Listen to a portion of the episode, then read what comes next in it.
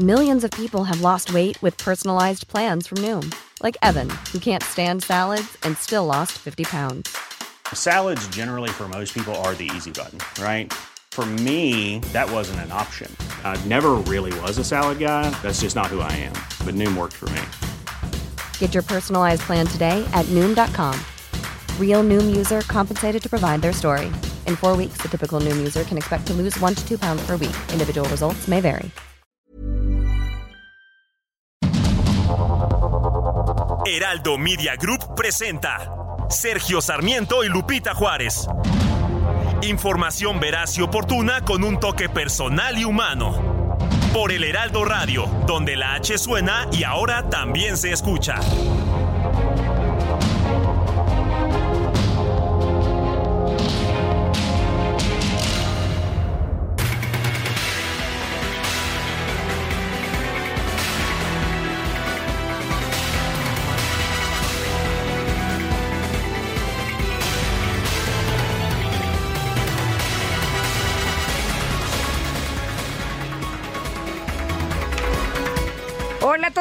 Saludarlos en esta mañana. Ya es jueves y rapidísimo, volando que se ha pasado esta semana. Y jueves 13 de abril del 2023, como siempre, todo el equipo listo para llevarles lo que es noticia, lo importante.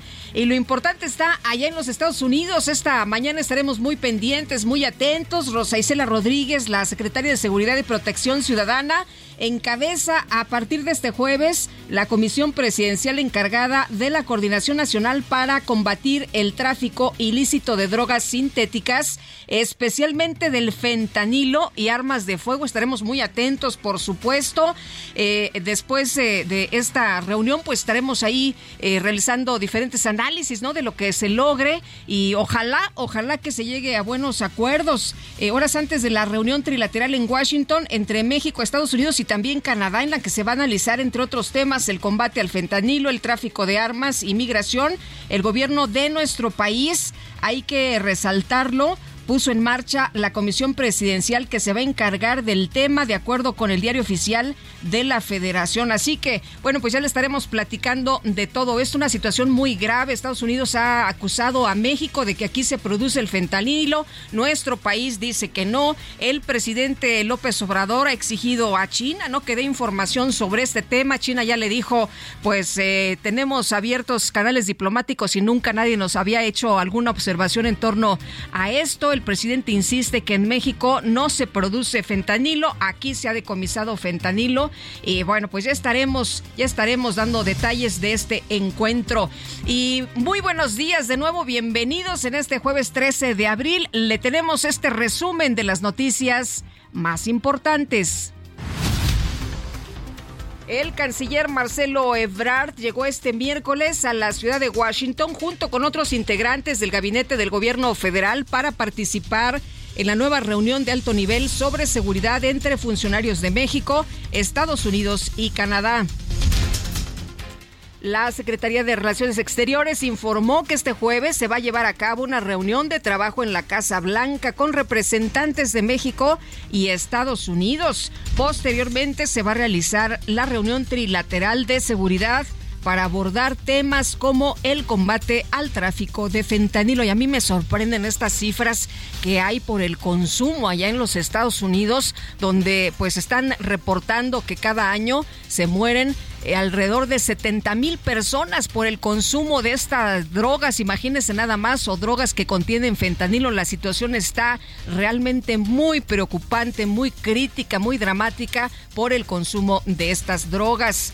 Y en una reunión con senadores de Morena, el secretario de Gobernación, Adán Augusto López, confirmó que el titular del Instituto Nacional de Migración, Francisco Garduño, se va a mantener en el cargo, como le decíamos a usted el día de ayer, lo señalaba el presidente López Obrador, defendió a quien ha sido su amigo de muchos años, dijo que pues no se encubre a nadie, ¿no? Que no eh, se va a proteger a nadie, sin embargo, pues eh, este amigo del presidente Francisco Garduño se mantiene en el cargo a pesar de esta investigación en su contra por la muerte de 40 migrantes en Ciudad Juárez, Chihuahua como no, yo mantengo comunicación permanente con prácticamente todos los funcionarios del gobierno federal, incluido este, Francisco Garduño, quien hoy en la mañana eh, me compartió un reporte de la situación eh, en Ciudad Juárez, como lo hace todas las mañanas. Ya el señor presidente dijo que está, tenemos conocimiento que hay una carpeta que se está integrando, una carpeta de investigación, esperemos el resultado de las indagatorias que por ley corresponde a la Fiscalía General de la República. Pues eso fue lo que dijo el presidente ayer en la mañanera, ¿no? Vamos a esperar a las investigaciones y dependiendo de lo que determine el juez, no la Fiscalía General de la República, sino el juez, pues sabremos de determinar qué se hace en el caso de Francisco Garduño, si se separa del cargo o no. Por lo pronto le preguntaban ahí en la mañanera una reportera si se va a separar del cargo y decía el presidente, pues no, no se separa. El presidente López Obrador señaló que pues se espera a conocer el alcance de la acusación de la Fiscalía General de la República en contra de Francisco Garduño, titular del Instituto Nacional de Migración, para determinar su permanencia en el cargo. Y la senadora del PAN, Kenia López, colocó una pancarta fuera de la reunión entre el secretario Dan Augusto López y senadores de Morena para exigir que el funcionario federal rinda cuentas por el incendio en la estancia migratoria de Ciudad Juárez. El secretario de Gobernación es una vergüenza. El secretario de Gobernación debe darle la cara al pueblo de México. El secretario de Gobernación debe hablar en frente de los medios de comunicación de las redes sociales. Lo que está viviendo México es terrible. 40 personas fueron asesinadas y el responsable de migración está aquí, oculto, solamente hablando con Morena y sus aliados en lugar de hablarle al pueblo de México. Bueno, se acordará usted que eh, decía hace unos días eh, Adán Augusto López, ¿no? En teoría el Instituto Nacional de Migración depende de nosotros, pero pues en la práctica no, y le pasó la bola al canciller Ebrard dijo, pues si algo ocurre y alguien tiene que rendir cuentas, no soy yo. Bueno, el, eh, pues ahí el secretario López Hernández invitó a la senadora Kenia López a reunirse en su oficina para tratar este y otros temas. Esa fue la respuesta. Por su parte, la legisladora panista pidió que se establezca una fecha entonces para este encuentro, porque pues eh, Augusto López Hernández dijo, no, bueno, pues eh, podemos reunirnos, ¿no? Ahí está la oficina, podemos platicar de este y de otros temas. Y le dijo la legisladora del PAN, bueno, sí, acepto, le entramos, ¿cuándo y en dónde? Yo le invito a la senadora López Rabadán a que vaya a mi oficina y platicamos de ese y de otros temas. Sí, señor secretario, le tomo la palabra. Acepto esa invitación y le pido que precise día y hora para reunirse conmigo, que no dé dilaciones y que no trate de generar algún tipo de cortina de humo. El exgobernador de Michoacán, Silvano Aureoles, presentó una denuncia penal en contra del titular del Instituto Nacional de Migración, Francisco Garduño, el secretario de Gobernación, Adán Augusto López, y el canciller Marcelo Ebrard por la tragedia de Ciudad Juárez. Pero hoy aquí en la Fiscalía General de la República, dirigida al doctor Alejandro Gersmanero, denuncia penal en contra de tres funcionarios responsables del gobierno federal. Eh, Adán Augusto López Hernández, Marcelo Ebrard, Francisco Garduño, por el asesinato de 40 migrantes en una cárcel ilegal de Ciudad Juárez. El Estado los mató. Estos funcionarios son responsables. Este terrible crimen de nuestros hermanos migrantes no puede quedar impune. No vamos a dejar el tema hasta que haya justicia por la muerte y desaparición de tantos migrantes.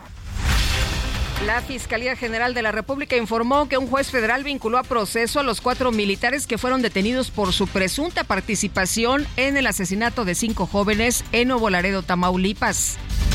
La Consejería Jurídica de la Presidencia y la Secretaría de Gobernación presentaron recursos de queja contra la suspensión provisional concedida el pasado 29 de marzo a Ana Yadira Alarcón Márquez en contra del veto del presidente López Obrador a su nombramiento como comisionada del INAI. La Suprema Corte de Justicia turnó a la ministra Loreta Ortiz la controversia constitucional presentada por el INAI en contra del veto del Ejecutivo al nombramiento de dos comisionados de este organismo. Y un grupo de militantes de Morena acudió al Tribunal Electoral para presentar un recurso de amicus curiae con el objetivo de respaldar el proyecto de sentencia que propone declarar inconstitucional la prórroga del mandato de la actual dirigencia nacional del partido. La senadora de Morena, Malú Micher, escuche usted, advirtió que la reforma constitucional que preparan en la Cámara de Diputados para acotar las facultades del Tribunal Electoral no va a ser aprobada en la Cámara Alta. Allá en la Cámara de Diputados quieren mandarnos una reformita que aquí no la vamos a aprobar. Desde ahorita abrimos el debate. Allá hay patriarcado. Allá hay patriarcado. Allá hay patriarcado. Aquí no pasará. Y aquí hay feminismo. No pasará. Perdóneme, señor presidente, por armar mi tote aquí en el gallinero.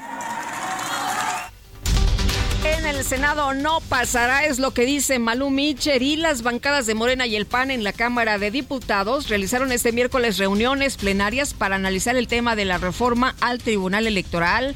Los legisladores de Morena informaron que ya preparan alternativas de redacción de esta iniciativa. El coordinador de Morena en San Lázaro, Ignacio Mier, aseguró que su grupo parlamentario va a presentar un nuevo anteproyecto de la reforma constitucional sobre el Tribunal Electoral para que se analice en la Comisión de Puntos Constitucionales.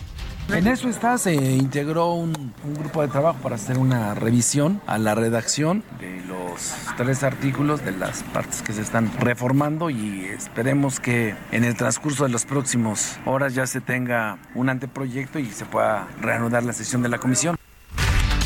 El secretario de Gobernación, Adán Augusto López, aseguró que esta iniciativa que busca recortar las atribuciones del Tribunal Electoral tiene el objetivo de no permitir que este organismo siga actuando arbitrariamente. Lo que sí se hace, o lo que sí contiene la iniciativa, es acotar el funcionamiento del Tribunal Electoral, que a todas luces en los últimos años pues se ha arrojado facultades que no le están este, expresamente concedidas en la ley con el argumento de una interpretación, entonces intentan tutelar ellos la vida democrática y esa no es su, su función, esa función está otorgada constitucionalmente de entrada a los legisladores. Entonces, yo creo que es un poco eh, llamar la atención de todos para que eh, el Tribunal Electoral del Poder Judicial de la Federación ya no siga actuando arbitrariamente. ¿Cómo la ve? Bueno, pues ese es el problema, ¿no? Ese es el punto, por eso se está en contra eh, de que haya esta reforma, porque quieren acotar el trabajo del tribunal Justamente ese es el punto. Y bueno, por unanimidad la Cámara de Diputados aprobó modificaciones a la Ley Federal del Trabajo para ampliar el catálogo de enfermedades e incapacidades laborales. Se incluyen contagios por COVID-19 y trastornos mentales como la ansiedad, el estrés y la depresión. El Pleno del Senado aprobó por unanimidad la expedición del nuevo Código Nacional de Procedimientos Civiles y Familiares, el cual establece las reglas de cómo se van a desahogar los juicios en esta materia. El presidente Andrés Manuel López Obrador envió una iniciativa de decreto a la Cámara de Diputados para desaparecer la Financiera Nacional para el Desarrollo Agropecuario, Rural, Forestal y Pesquero. La segunda sala de la Suprema Corte de Justicia rechazó un amparo promovido por el Centro Mexicano de Derecho Ambiental con el cual buscaba reactivar el fideicomiso del Fondo contra el Cambio Climático. Y un grupo de trabajadores de la Comisión Nacional del Agua anunció un paro de labores en las diferentes unidades administrativas del país para exigir la basificación del personal y la entrega de uniformes y también de equipo luego de que fueron retirados los migrantes que se encontraban en la plaza de Giordano Bruno en la colonia Juárez, la alcaldía Cuauhtémoc comenzó a acercar ese espacio. Dicen que van a hacer una remodelación. Ante esta situación, la jefa de gobierno, Claudia Sheinbaum, señaló que es ilegal tapiar la plaza de Giordano Bruno. Sin embargo, descartó que sus palabras se deban a una disputa particular con la alcaldesa de Cuauhtémoc, Sandra Cuevas. Eh, es otra vez el tema de la discriminación. No es un tema con la alcaldesa o que acostumbran los medios eh, generar ahí como si hubiera una disputa en particular, pero no es correcto. Entonces lo que se quiere es como no, no queremos ver a los migrantes. Pues esa no es una solución. Bueno, y por otro lado, la jefa de gobierno, Claudia Sheinbaum, consideró que las críticas contra el concierto de la cantante española Rosalía en el Zócalo Capitalino son ocasionadas por el clasismo. Aseguró que va a haber transparencia en la organización de este evento. Y en el fondo, en el fondo lo que hay en eso es un tema de mucho clasismo. O sea, ellos ¿Cómo es posible que haya un concierto gratuito? Lo que ellos quieren es que la cultura sea un privilegio, que se paguen tres mil pesos, mil pesos, cinco mil pesos para ir a ver a una artista, un artista. Ellos quieren seguir manteniendo un régimen de privilegios para todos. O sea, en el Zócalo de la Ciudad de México estuvo Paul McCartney, han estado artistas de primer nivel, pero no solamente de nuestro gobierno, antes. Bueno, el expresidente de los Estados Unidos, Donald Trump, presentó una demanda por 500 millones de dólares en contra de su ex abogado, Michael Cohen, por presuntamente violar su relación abogado-cliente y difundir mentiras vergonzosas o perjudiciales. Como dicen, se están peleando. Bueno, el gobierno de la Unión Americana designó la droga ciclacina como eh, conocida como trunk o droga zombie, como una amenaza emergente con el fin de liberar fondos para luchar contra el consumo y el tráfico de esa sustancia. En información de los deportes, el Real Madrid se impuso por marcador de 2-0 sobre el Chelsea en el partido de ida de los cuartos de final de la UEFA Champions League. Y en el otro encuentro, el eh, AC Milán derrotó 1-0 al Napoli del atacante mexicano Irving el eh, Chucky Lozano. Las destacadas de El Heraldo de México.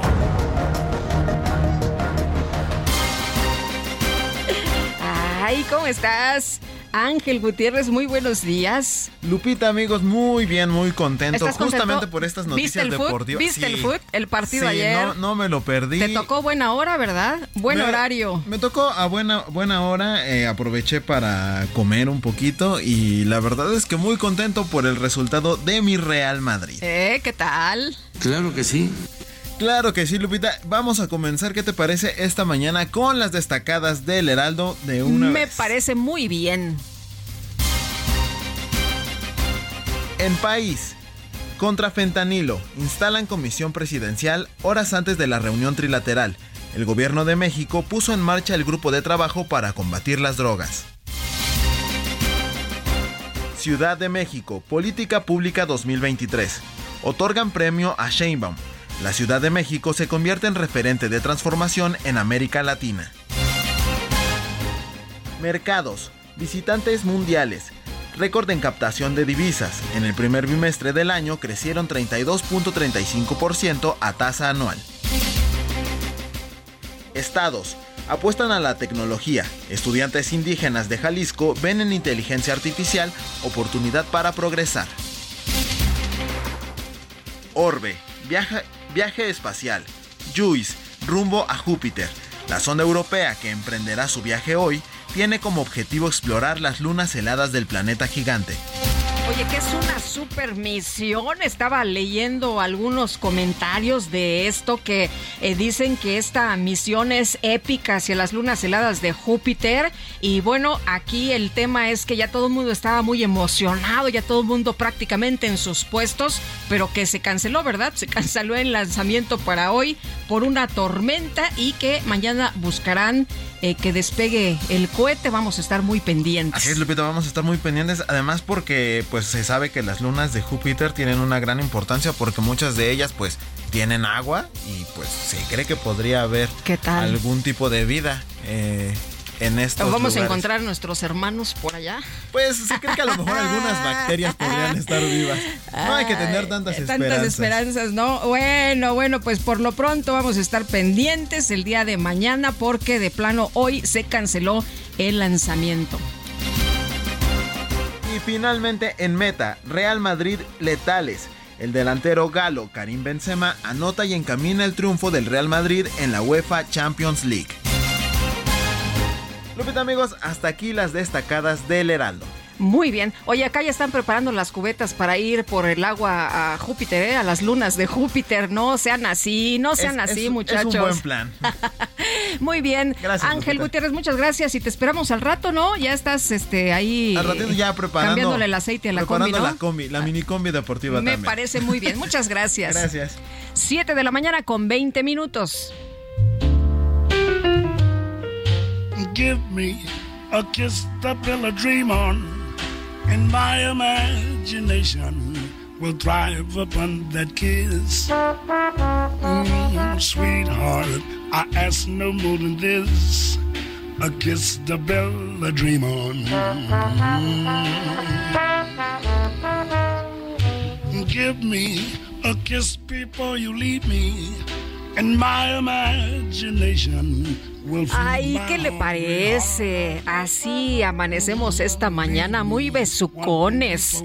Y es que hoy es el Día Internacional del Beso. Se celebra el 13 de abril de cada año. Esta fecha surgió gracias al beso más largo de la historia que duró 58 horas y que fue protagonizado por una pareja tailandesa durante un certamen.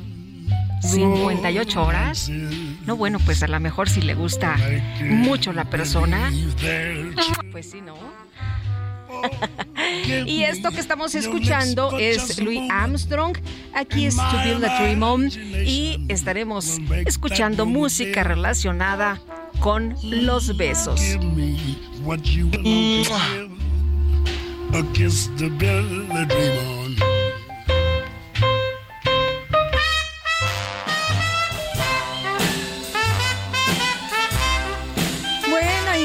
Vámonos, a la información, querido Quique, sí tenemos que trabajar, ya te andabas yendo por eh, los montes de Lubán, no, pero no, no, no, hay que regresarnos. En la Cámara de Diputados descartan que esté muerta la ley que limita las facultades del Tribunal Electoral del Poder Judicial de la Federación, que desde antes de las vacaciones de Semana Santa, pues no ha podido ser discutida en la Comisión de Puntos Constitucionales. Hoy se discute en la mañana, ya ve que se ha suspendido varias veces y bueno, vamos, vamos con Jorge Almaquio. Adelante, Jorge.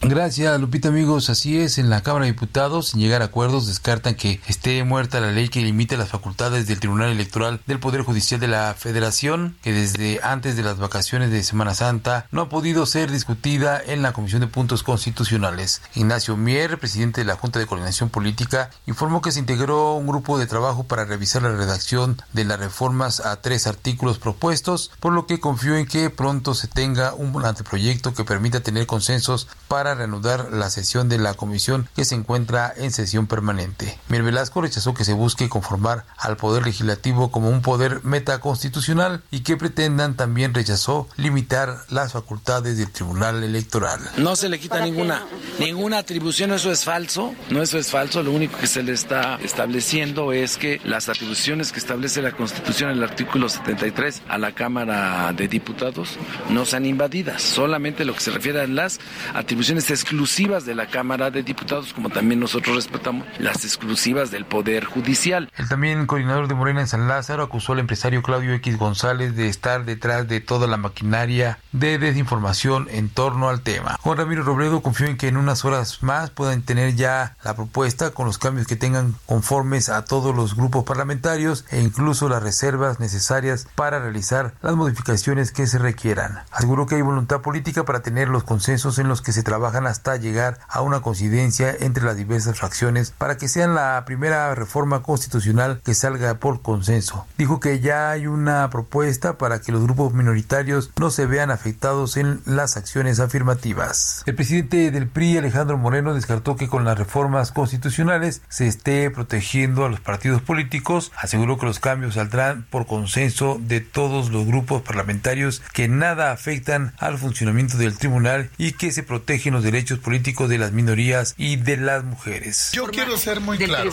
Las reformas que se están planteando van en un consenso con las y los legisladores de los partidos políticos. En nada se atenta contra el tribunal. Nosotros respetamos lo que muchas veces que se diga. Este es un ejemplo de fuerza, de fortaleza, en apoyo y respaldo total, primero, y lo quiero decir, a las mujeres, a las acciones afirmativas, a que, a que lo que hay es progresividad y a darle certeza y bueno, Lupita, señala que de manera extraoficial se informó que personal del Tribunal Electoral, incluso magistrados, acudieron a la Cámara de Diputados para apoyar en la redacción de los cambios constitucionales y destrabar este asunto. Lupita, amigos, el porte que les tengo.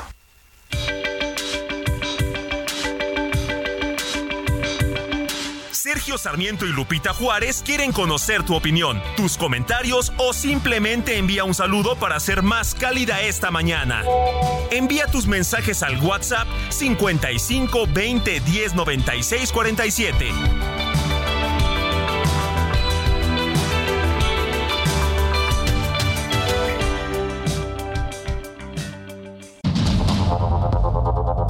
Continuamos con Sergio Sarmiento y Lupita Juárez por el Heraldo Radio.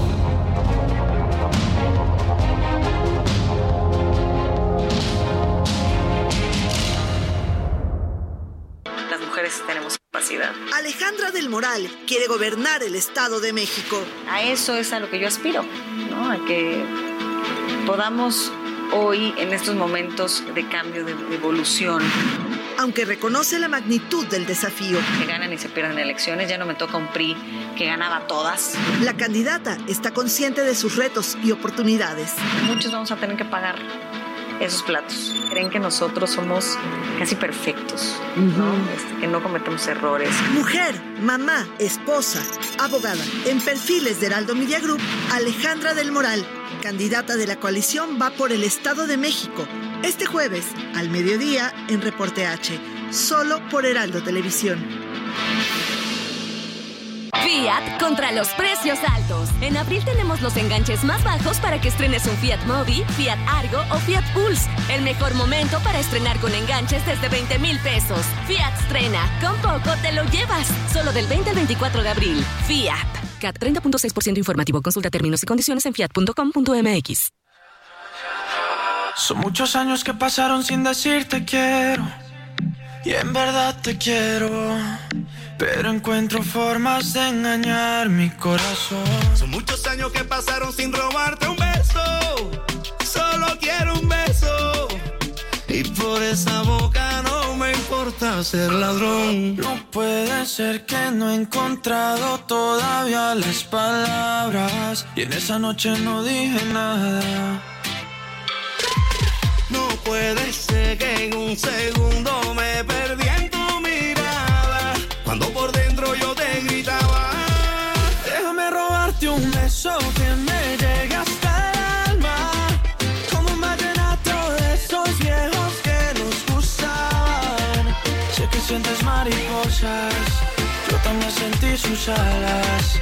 Déjame robarte un beso que te enamore y tú no Bueno, precisamente así se llama este tema, Robarte un beso de Carlos Vives y Sebastián de Yatra.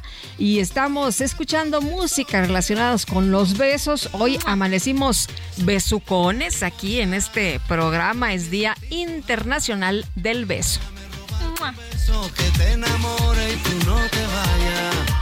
Déjame robarte el corazón, déjame escribirte una canción, déjame que con un beso nos Bueno, y muchos saludos a Diana Moreno que nos escucha esta mañana y le saludamos con mucho gusto, nos pone muy entusiasta que nos está saludando, que nos está escuchando. Rodolfo Contreras, venturoso jueves, disfruten sus actividades, cuídense mucho, lo que nos eh, comenta eh, Germán López, muy buenos días, que tengas un excelente día lleno de bendiciones, muchas gracias a todos ustedes que se comunican con nosotros, que comparten sus opiniones y bueno, también, también a quienes han respondido esta mañana en nuestra pregunta, ¿no? ¿Cree usted que en México se produce fentanilo? Gracias a quienes están eh, contestando esta mañana. Javier Ceja dice, hasta laboratorios clandestinos han desmantelado, ya lo habrá olvidado el ejército y el gobierno.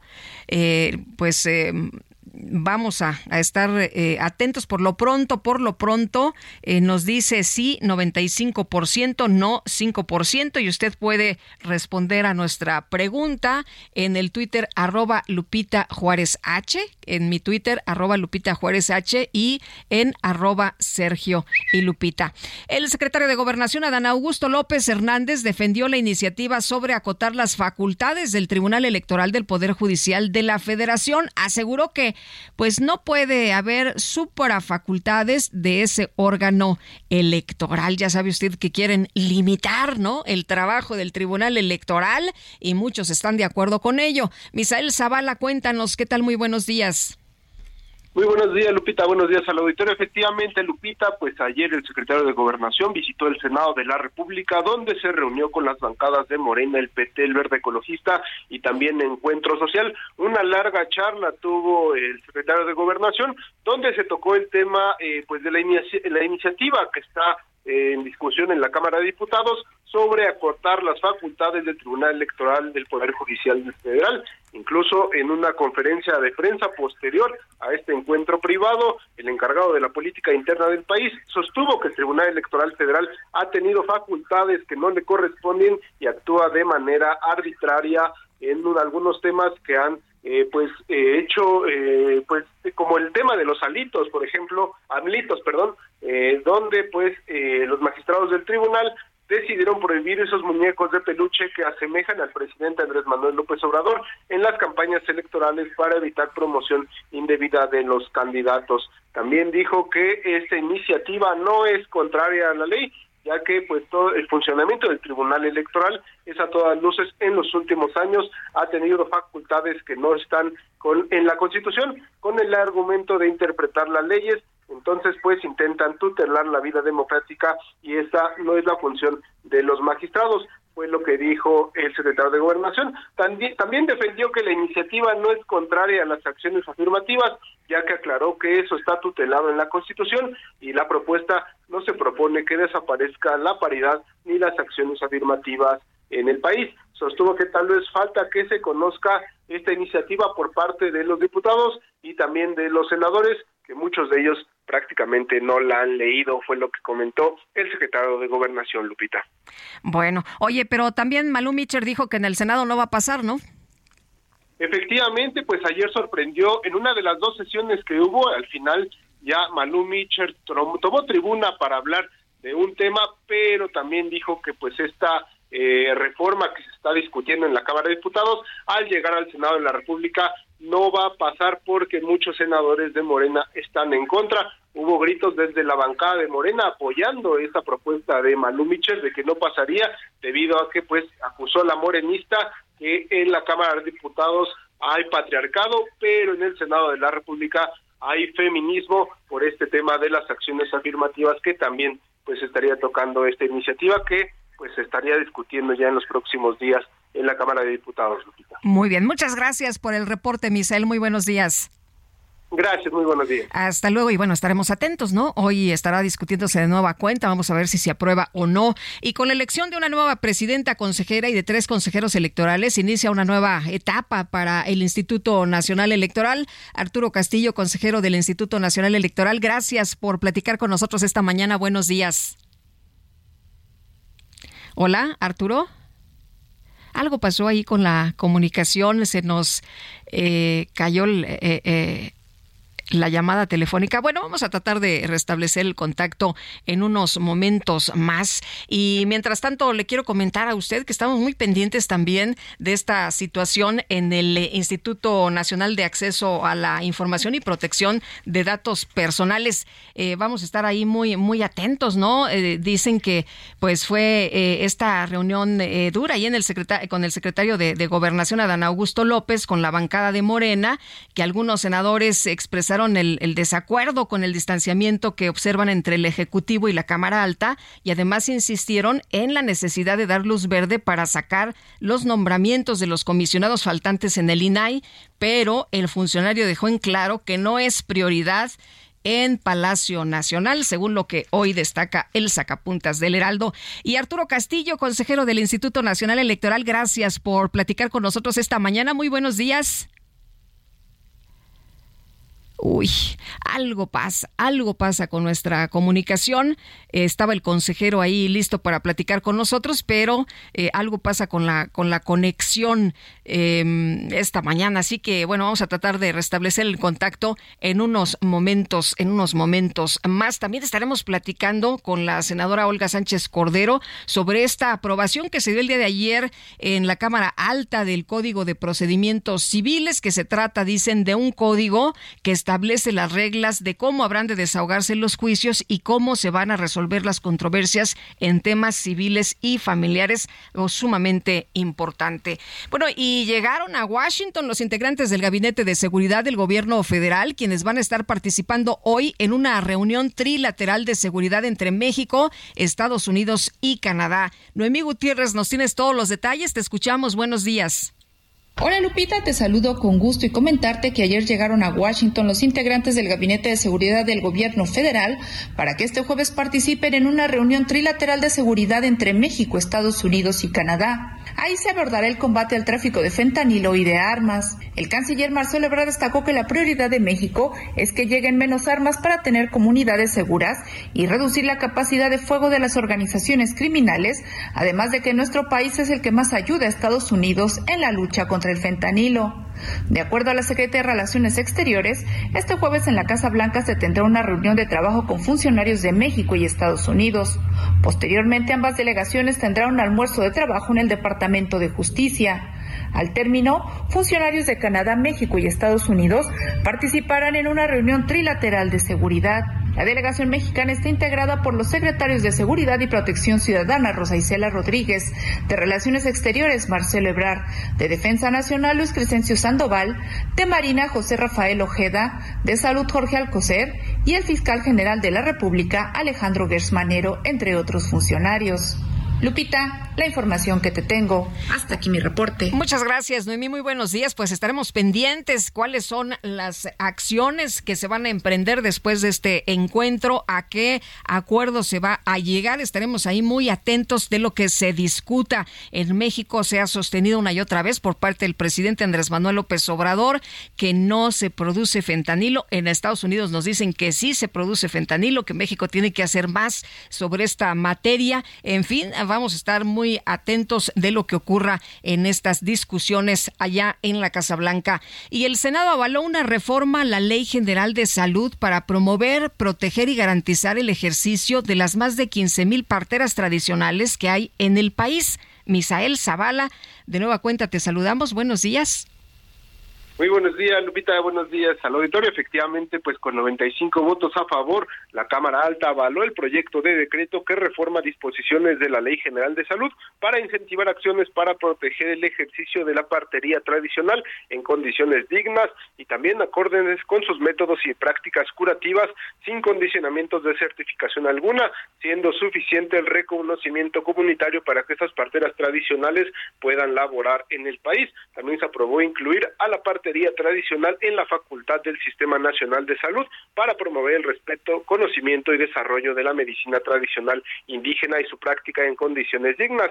De acuerdo con el sistema de salud, en el país laboran más de 15 mil parteras tradicionales en toda, todas las zonas del país y al año atienden alrededor del 10% de alumbramientos lo que se traduce en unos 137 mil nacimientos o partos por medio de la partería tradicional. La reforma también determina las parteras, a las parteras tradicionales también podrán otorgar certificados de alumbramiento aun cuando no estén registradas en el Sistema Nacional de Salud, sobre todo en estas comunidades indígenas donde es difícil el acceso también pues a estos temas y estos hospitales de, eh, de las regiones más alejadas. Al respecto, pues la senadora Susana Harp de Morena dijo que niños y niñas tienen el derecho humano a la identidad, ya que en estados como Oaxaca muchos no cuentan con actas de nacimiento porque no les dieron los certificados de nacimiento a las parteras. También te comento, Lupita, que en esta sesión, en esta larga sesión del Senado de la República, se avaló pues la creación del Código Nacional de Procedimientos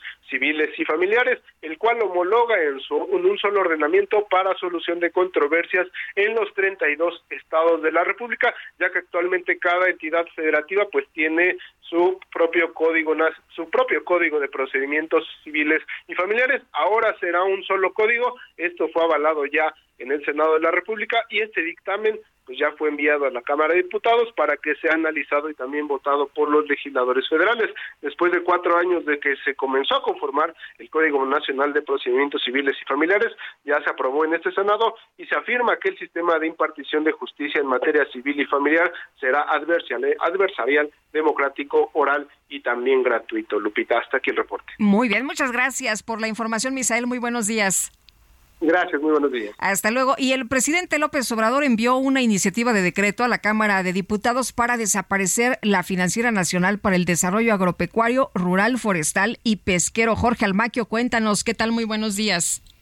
Gracias, Lupita amigos. Así es, el presidente Andrés Manuel López Obrador envió a la Cámara de Diputados una iniciativa de decreto por el que se extingue el organismo público descentralizado denominado Financiera Nacional de Desarrollo Agropecuario, Rural, Forestal y Pesquero y se abroga su ley orgánica. El jefe del Ejecutivo señaló que el objetivo de la extinción es eficientar los recursos públicos dirigidos al sector agrícola, rural, forestal y pesquero con la finalidad de que dichos recursos se entreguen directamente a las personas beneficiarias sin intermediarios y sin gastos en infraestructura administrativa innecesaria. En el diagnóstico, la Administración Federal indicó que la financiera es un organismo atrofiado, incapaz de cumplir con su objetivo de impulsar el desarrollo rural, elevar la productividad y mejorar el nivel de vida de la población a través de los créditos del sector. Informó que en sus 21 años de existencia la FND otorgó créditos a una cantidad reducida de productores agrícolas, forestales y pesqueros, fundamentalmente a través de intermediarios financieros y bajo un diseño que ignoró mecanismos de cobro eficaces. Según el avance y resultados 2021 del programa institucional de la financiera, el porcentaje de créditos otorgado a través de empresas de intermediación se ubicó en 44.5% de 48 mil millones de pesos, mientras que el 10% de sus clientes concentran el 49.8% de la cartera vencida con 4.210 millones de pesos. Entre otras irregularidades, la presidencia de la República expone en el documento que la concentración de deuda en pocos clientes exhibe la forma en que se otorgaron los créditos, por un lado a grandes intermediarios, por otro de manera totalmente ajena a los productores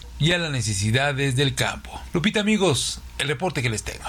Muchas gracias por la información, eh, Jorge. Muy buenos días. Y bueno, por otra parte, la eh, la eh, comisionada presidenta del INAI, eh, eh, Blanca Lila Ibarra, ha escrito esta mañana en su cuenta de Twitter esta información de lo relevante que es el Instituto Nacional de Acceso a la Información y Protección de Datos y que gracias a las investigaciones que se han hecho y a la información que se ha obtenido con ayuda del Instituto Nacional de Acceso a la Información y Protección de Datos, pues se ha dado a conocer mucha información a las ciudadanía que tiene que ver precisamente con eh, acciones en las que pues eh, había opacidad, no había irregularidades y que esto es uno de los eh, activos más importantes del Instituto Nacional de Acceso a la Información que se conozca efectivamente pues qué es lo que se hace con eh, los sujetos obligados, con los recursos que, que, tienen que manejar. En fin,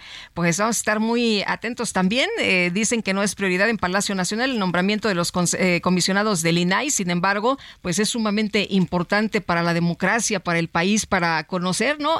sabemos que a muchos les gusta estar en la opacidad, sabemos que a muchos no les gusta rendir cuentas, pero bueno, pues es su obligación y es una, pues una conquista de los ciudadanos a lo largo de muchos años. Este organismo ha operado y gracias a esto pues tenemos transparencia.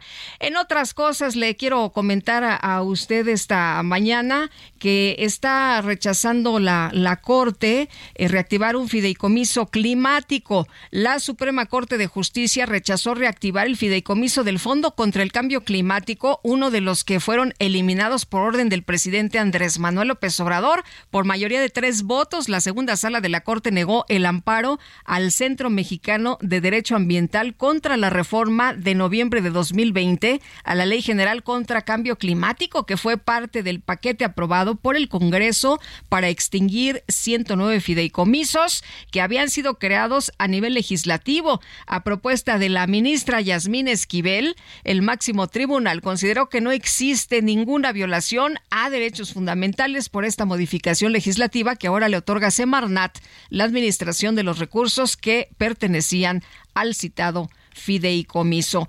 Y vámonos, vámonos al clima. El pronóstico del tiempo con Sergio Sarmiento y Lupita Juárez.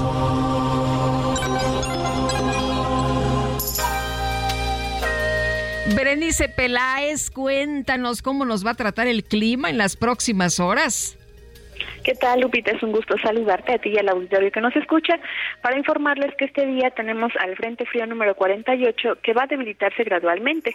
Sin embargo, una vaguada polar se extenderá sobre el noroeste del país, asociada con la corriente en chorro polar, ocasionando el descenso de temperatura y fuertes rachas de viento en esta región, además de algunas lluvias aisladas en la península de Baja California. Asimismo, una línea seca sobre Chihuahua y Coahuila, en interacción con un canal de baja presión sobre la mesa del norte y con la corriente en chorro subtropical, van a ocasionar vientos con rachas fuertes a muy fuertes y tolvaneras, así como lluvias aisladas en el norte y noreste de México. Por otra parte, te comenta Lupita que tenemos inestabilidad en niveles altos de la atmósfera y el ingreso de humedad del Océano Pacífico Pacífico y también del Golfo de México. Esto va a estar produciendo lluvias y chubascos acompañados de descargas eléctricas en entidades del centro, oriente, sur y sureste del país, incluida la península de Yucatán, con lluvias puntuales fuertes en los estados de Oaxaca y Chiapas. Finalmente, en el contexto nacional va a prevalecer el ambiente caluroso a muy caluroso en gran parte de la República Mexicana, con temperaturas máximas que podrían superar los 40 grados Celsius en zonas de Nayarit, Jalisco, Colima, Michoacán y Guerrero. Finalmente, para el Valle de México, durante este día estamos pronosticando cielo con nubosidad dispersa en el transcurso de la mañana e incremento de la nubosidad en horas de la tarde. Respecto a las lluvias, pronosticamos lluvias aisladas en la Ciudad de México y algunos chubascos acompañados de descargas eléctricas en el Estado de México. Para la temperatura, el día de hoy esperamos una máxima que oscilará entre los 24 y 26 grados Celsius, Lupita. Hasta aquí el reporte del tiempo, regreso contigo. Muchas gracias, muy buenos días, Berenice. Gracias, buen día. Hasta luego. Y bueno, fíjese usted que Jesús Ramírez Cuevas, el coordinador de comunicación social del gobierno federal, reconoció que en México existe una polarización, pero rechazó que pueda llevar a una división social como la que se vive en naciones como Francia o Brasil pero yo no veo que haya que haya esta polarización de la que se habla como una, un asunto de de una exacerbación de sentimientos o de confrontación social o de prácticamente casi una guerra civil. Yo no veo, yo no veo eso. Al contrario, veo una paz social bastante interesante a pesar de problemas que sí vivimos reales, de, inseguridad, de pobreza, que eso es un, un lastre histórico que tenemos, y de desigualdad. Bueno, en entrevista con Alejandro Cacho para el Heraldo Media Group, reveló que habría, pues, pues ¿qué habría hecho, no? Eh, distinto en su gestión como vocero presidente. Pues no es vocero, es coordinador, ¿no? De comunicación, pero vamos a escuchar. Abrir una vertiente en las redes sociales, en el nuevo espacio digital, en favor del diálogo, del debate informado, argumentado como para contrarrestar las campañas de desinformación, de odio o este, o este choque que no, que no lleva a ningún lado, ¿no? recuperar ese espacio como un espacio público de debate para la construcción de la democracia. Bueno, también rechazó tener afinidad con alguna de las corcholatas que aspiran a suceder al presidente Andrés Manuel López Obrador. Tengo afinidad por un proyecto de cambio, de transformación eh, democrático, por la justicia social, porque haya libertad plena, porque haya un país donde se respeten los derechos de todas las personas. Si en el futuro cercano eh, me depara una otra responsabilidad eh, política, pues estoy dispuesto a hacerlo, no digamos este, ahora sí que va a depender de la circunstancia. Bueno, pues ahí lo que declara eh, es quien eh, usted ha eh, seguido a lo largo de estos años, Jesús Ramírez Cuevas, coordinador de comunicación social del gobierno federal. Tenemos que hacer una pausa, pero regresamos de inmediato. Le quiero recordar nuestro número de WhatsApp 5520 10 96 47. Encuentro formas de engañar mi corazón. Son muchos años que pasaron sin robarte un beso. Solo quiero un beso. Y por esa boca no me importa ser ladrón. No puede ser que no he encontrado todavía las palabras. Y en esa noche no dije nada. No puede ser que en un segundo me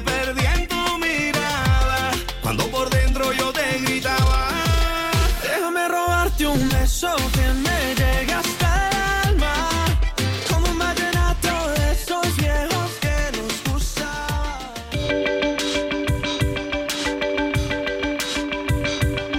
Sergio Sarmiento y Lupita Juárez quieren conocer tu opinión, tus comentarios o simplemente envía un saludo para hacer más cálida esta mañana.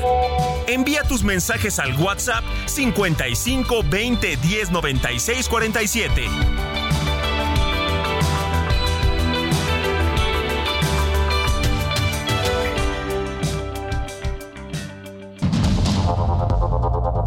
Continuamos con Sergio Sarmiento y Lupita Juárez por el Heraldo Radio.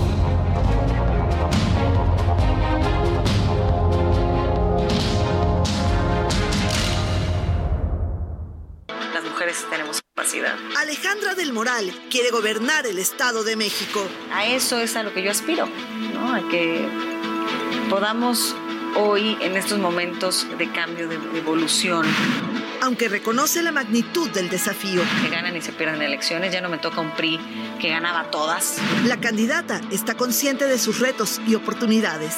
Muchos vamos a tener que pagar esos platos. Creen que nosotros somos casi perfectos, ¿no? Este, que no cometemos errores. Mujer, mamá, esposa, abogada. En perfiles de Heraldo Media Group, Alejandra del Moral, candidata de la coalición, va por el Estado de México.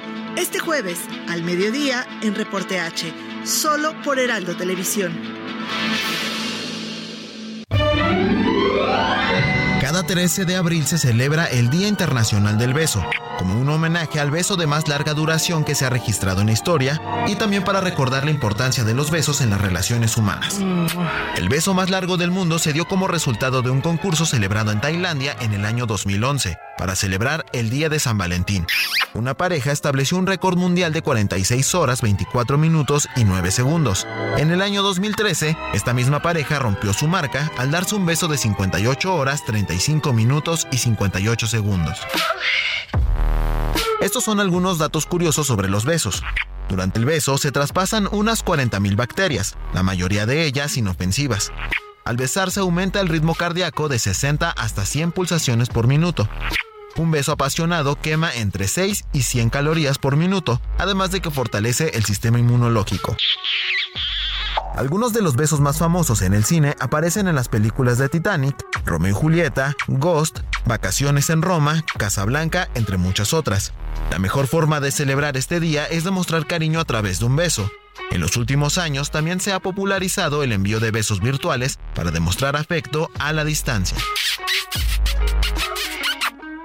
Fiat contra los precios altos. En abril tenemos los enganches más bajos para que estrenes un Fiat Mobi, Fiat Argo o Fiat Pulse. El mejor momento para estrenar con enganches desde 20 mil pesos. Fiat estrena. Con poco te lo llevas. Solo del 20 al 24 de abril. Fiat.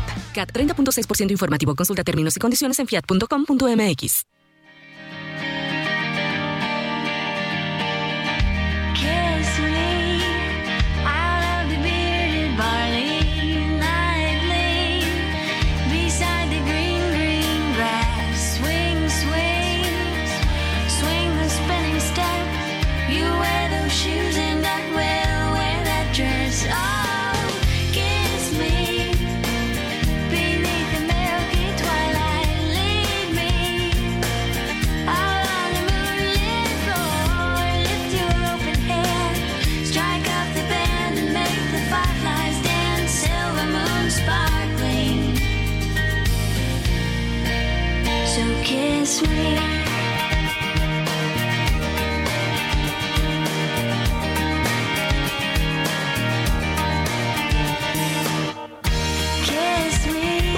pues así se llama esto, Bésame, Kiss Me, Sixpence None the Richer y estamos escuchando, ya sabe usted, toda la música que tiene que ver con besos. Esta mañana amanecimos besucones, amanecimos besucones, porque es el Día Internacional del Beso.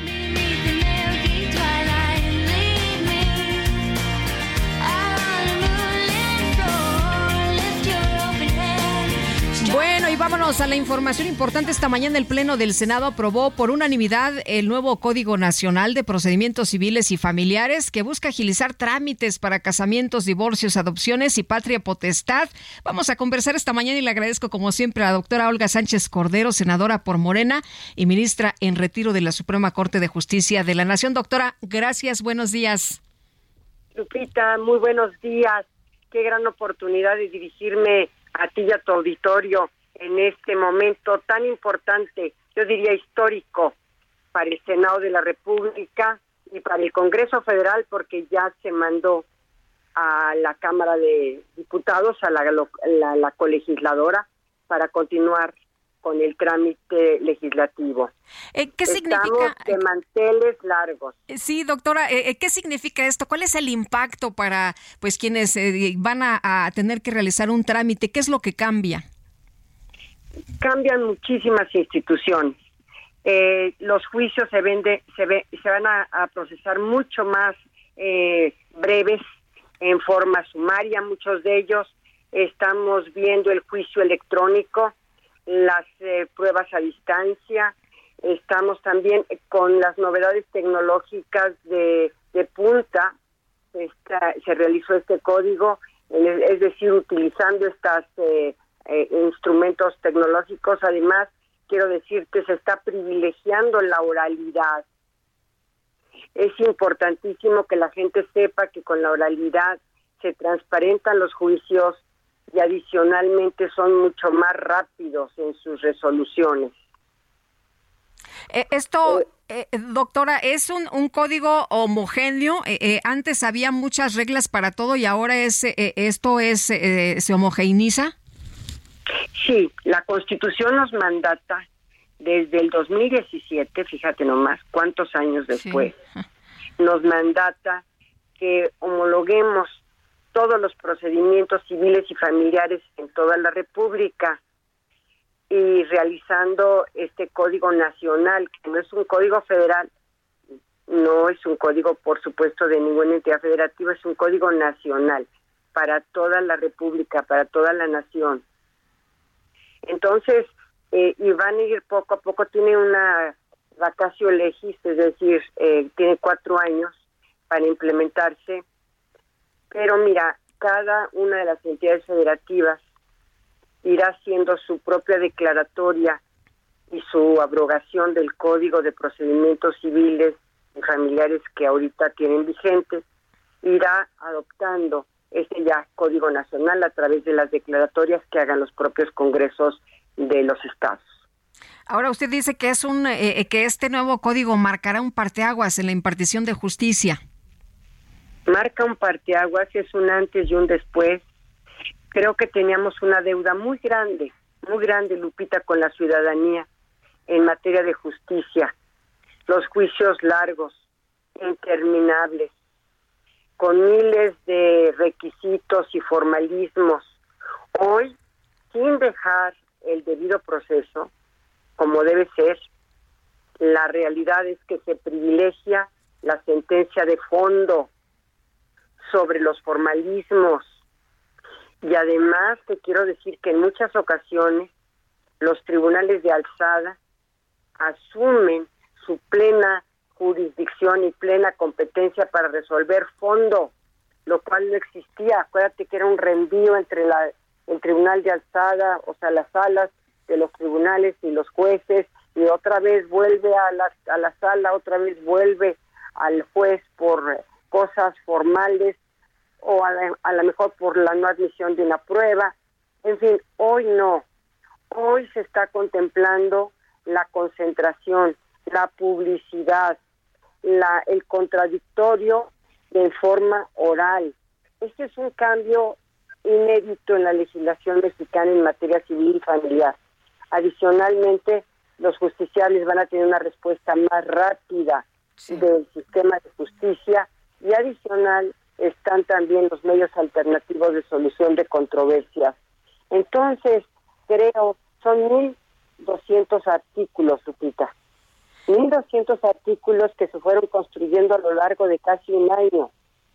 Y el grupo revisor estaba integrado por todos, por colectivos en materia de discapacidad, por colectivos de personas desaparecidas, por barras de abogados, por jueces, por magistrados y, y obviamente por las propias litigantes también, académicos, y no solamente ellos, sino que, imagínate, fueron foros al interior de todo el país para oír y escuchar las voces de los estados también.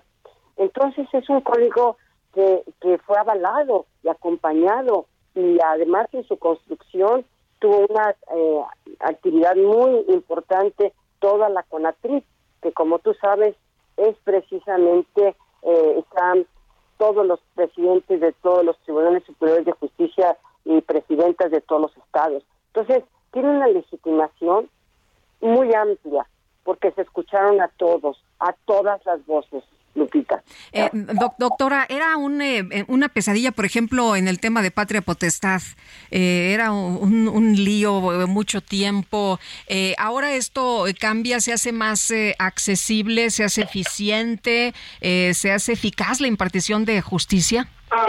Mira, no solamente eso, fíjate que hay dos principios transversales que rigen todos los procedimientos, este código en materia de menores que tienen que acudir a un juicio a propósito de lo que tú llamas patria potestad, de lo que tú estás eh, señalando de la patria potestad, que muchas veces la custodia y la patria potestad es un tema de unos eh, pleitos tremendos entre los padres. Entonces aquí hay dos principios que están en todo el código, que son transversales, que es el principio del interés superior del menor, el principio de mínima intervención de los menores en los procedimientos, mínima intervención de los y el principio de no revictimización a los menores.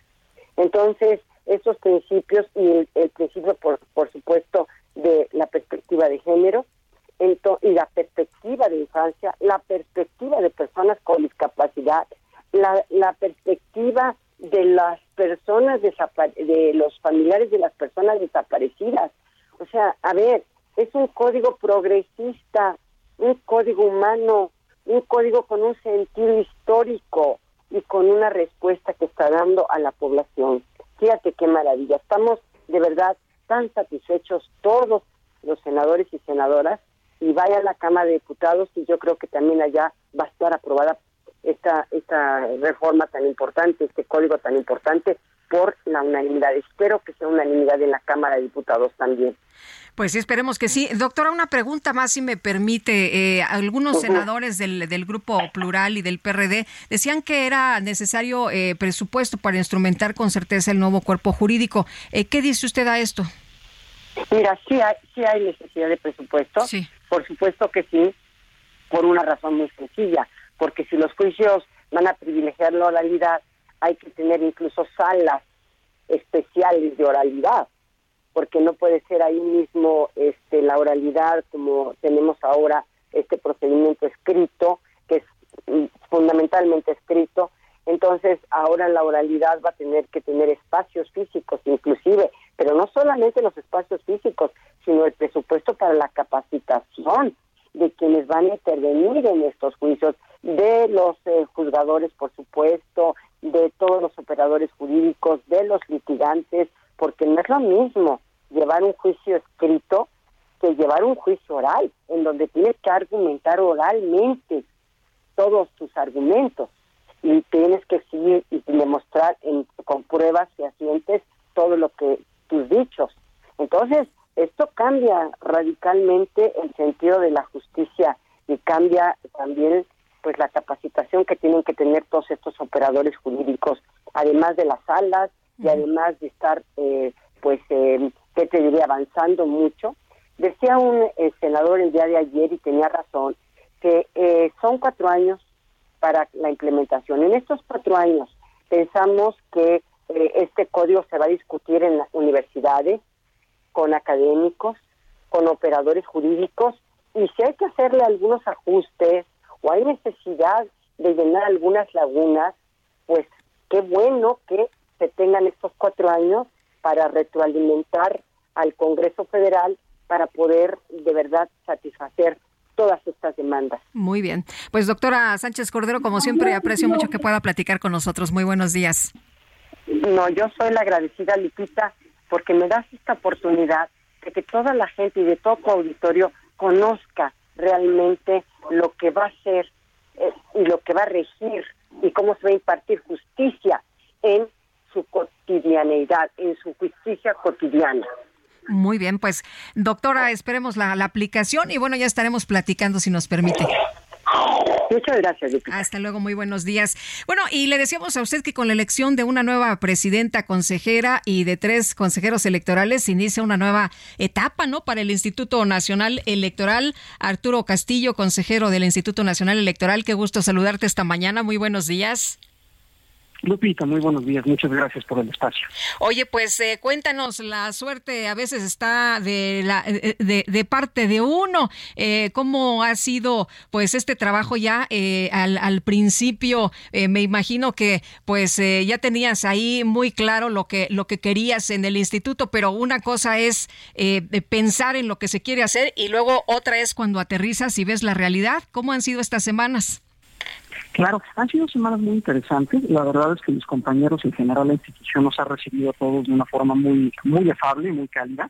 Ahora, por lo que comentas sobre si una cosa es efectivamente tener una visión sobre lo que quieres hacer y la otra es aterrizar en la realidad, la verdad es que hemos encontrado bastantes coincidencias con los compañeros del Consejo, de compañeros y compañeras del Consejo General sobre algunos puntos de la visión que yo he estado planteando. Uno, es, eh, creo que es necesario trabajar en reconstruir o fortalecer la confianza que tienen los mexicanos en la democracia y sus instituciones.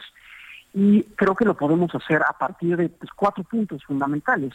Uno es mejorar definitivamente la relación de eh, las autoridades electorales con los partidos políticos. Este, bueno, lo has visto en estos días, la discusión que se está llevando a cabo en Cámara de Diputados es una muestra de que hay algún tipo de descontento y creo que es importante cambiar la disposición, por lo menos desde el árbitro, para que haya menos confrontación. La segunda, que me parece importante, es que el, el partido por utilizar la metáfora que siempre se utiliza respecto de las elecciones, es entre los jugadores, entre los partidos que están con, compitiendo por cargos de elección popular. O sea, el árbitro Nosotros, sigue siendo el árbitro, ¿no? El árbitro debería ser solo el árbitro, no deberíamos de ser el foco de atención. O sea, es importante, sin duda alguna, tenemos que ser finalmente los guardianes de la legalidad en la contienda y levantar la tarjeta cuando se tiene que levantar, pero la contienda es entre los partidos, sí. entre los candidatos. Ahora, sí, de, de, cualquier forma, si, si se ve algún abuso, alguna irregularidad, alguna situación, pues no creo que quieran quedarse ustedes eh, callados, ¿no?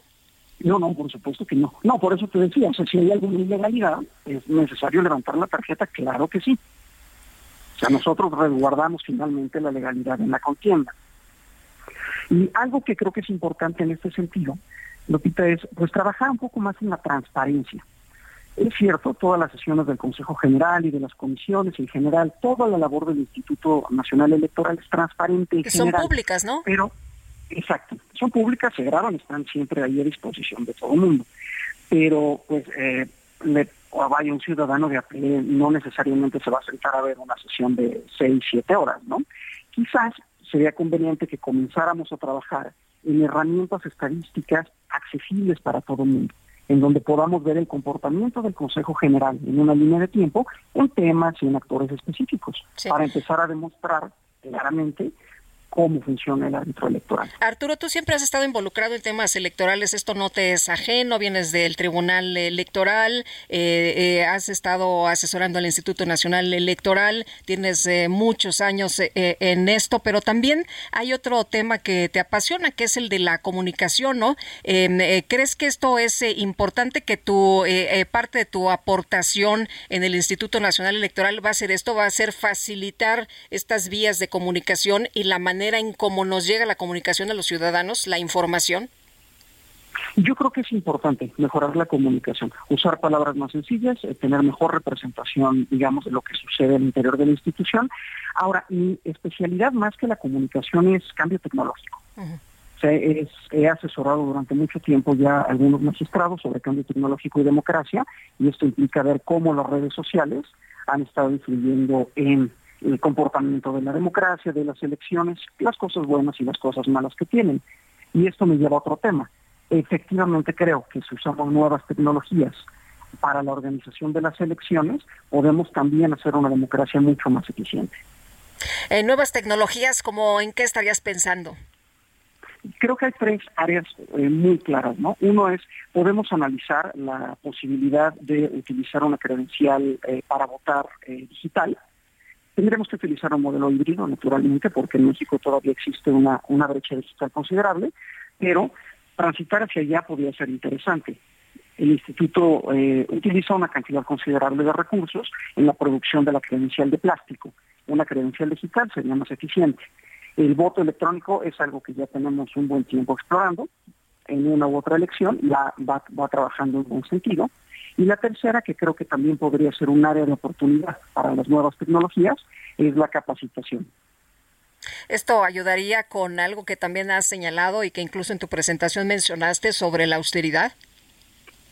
Sí, por supuesto. O sea, parte de la austeridad es esto, es eh, la democracia mexicana puede ser más eficiente, en otro sentido más austera. Ahora, eh, la, pérdida de confianza es lo que nos ha hecho más caras las elecciones en México, ¿no? Yo alguna vez acudí a una, eh, a, una pues participación de una persona que fue a depositar su voto en otra, en otro país y pues no había, no había personas ahí cuidando, ni, ni eh, gente de los partidos políticos. Tú entrabas, era una escuela, entrabas, había, agarrabas un papelito, eh, después lo entregabas a, otra persona que estaba en otro, en, otro salón, y pues eh, la gente da por sentado que nadie va a hacer trampa. Aquí damos por sentado que todo mundo va a hacer trampa. Efectivamente. Bueno, gran parte de la complejidad de nuestra normativa electoral se debe a eso, a que entre nosotros mismos no confiamos en que vamos a cumplir las reglas. Ahora, algo que se tiene que decir en México es que el sistema electoral, en lo que respecta al voto, cuenta. Aquí el voto de cada ciudadano cuenta y cuenta bien. El tema está en otro lado. Creo que tenemos que trabajar más bien en los tramos de control eh, de dinero ilícito o de dinero de proveniencia este, dudosa en campañas electorales, a lo mejor cambiar también la disposición de que no se trata de perseguir eh, ni el partido ni el candidato, se trata de vigilar que la ley se cumpla, eh, es, es, un, es un tema complejo el tema de la confianza, pero creo que es importante que lo trabajemos. Oye, dinero de dudosa procedencia, se ha mencionado mucho esto en los últimos años y se habla de que pues han metido la mano eh, para que queden quienes eh, la delincuencia organizada quiere. ¿Cómo ves esto? ¿Sí se puede? ¿Sí, sí, sí tenemos las reglas suficientes, los candados suficientes para que en las próximas elecciones podamos evitar esto?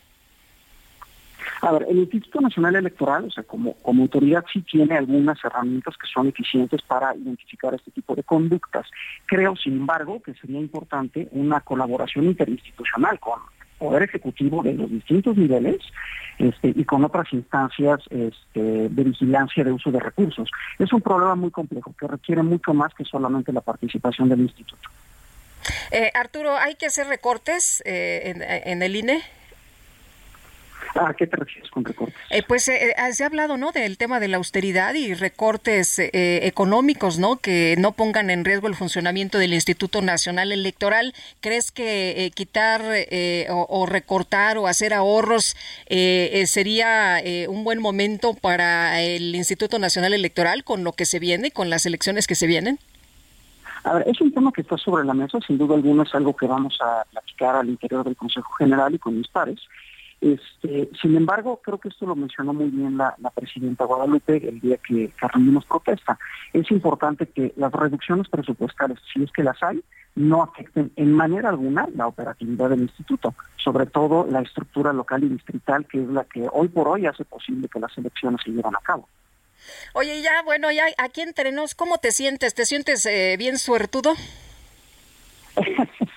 sí, no, bueno, totalmente. ¿Qué te puedo decir? A ver, el hecho de haber salido por insaculación o por sorteo, efectivamente, pues es una muestra de suerte maravillosa, me tiene muy contento, pero tiene otra, otra ventaja. El hecho de salir por insaculación significa que ninguno de los cuatro nuevos integrantes del Consejo General llegamos por el voto mayoritario de ninguna fracción parlamentaria. Eh, esto es importante. Sí, sin duda. Oye, Arturo, eh, en, estos momentos estás trabajando porque mucho se dijo, ¿no? Que, bueno, cuando estaba esta polémica con los eh, el expresidente y, otros consejeros que acaban de, salir, que, que, pues no hace nada, que se la pasan cruzados de brazos, rascándose la panza, ¿no? Que, que, que no hacen nada cuando no hay elecciones. ¿En qué están trabajando en estos momentos? No, yo, yo no creo que eso sea cierto. Eh, sería interesante invitar alguna vez a las personas que tienen dudas sobre este tema a ver cómo funciona el instituto desde dentro. Cuando no hay elecciones federales, el instituto tiene muchísimo trabajo en relación, por ejemplo, con eh, la vida interna de los partidos políticos, renovación de estatutos, financiamiento. Eh, el propio registro federal de electores trabaja permanentemente en la actualización tanto de los temas distritales como del propio padrón electoral. O sea, siempre hay trabajo que hacer. Pues te agradezco la información, como siempre, que platiques con nosotros, Arturo. Nos agarra el corte, pero te mando un abrazo y gracias por conversar con nosotros.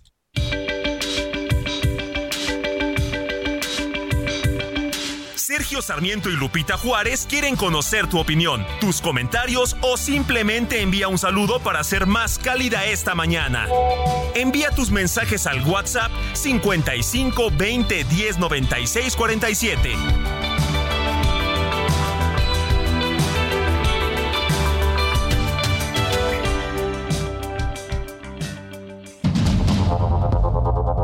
Continuamos con Sergio Sarmiento y Lupita Juárez por el Heraldo Radio.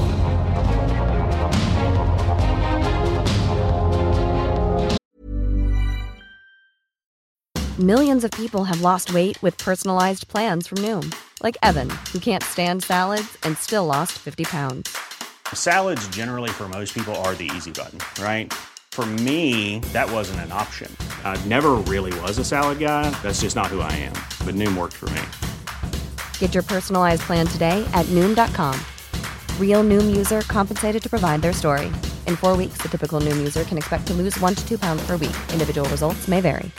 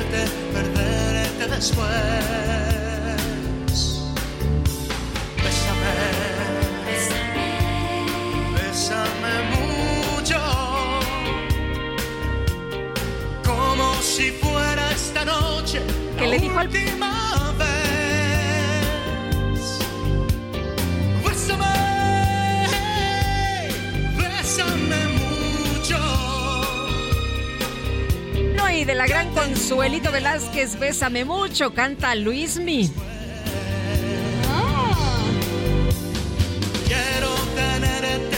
En el Día Internacional del Beso estamos escuchando música de de besos, canciones que tienen que ver con los besos.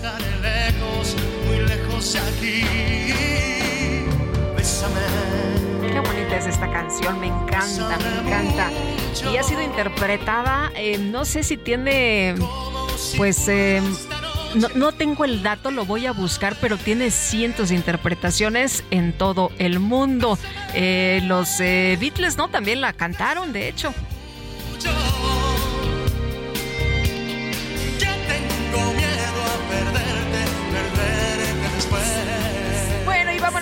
Vámonos, con los mensajes. Hola, buen día. Saludos a Lupita y a Sergio por su extraordinario programa que nos mantiene informados todos los días. Si hoy es el Día Internacional del Beso, podrían poner la canción de Bésame mucho. Soy Javier Solís Rodríguez, vivo en la Ciudad de México, pero tengo la fortuna de ser de Zacatecas.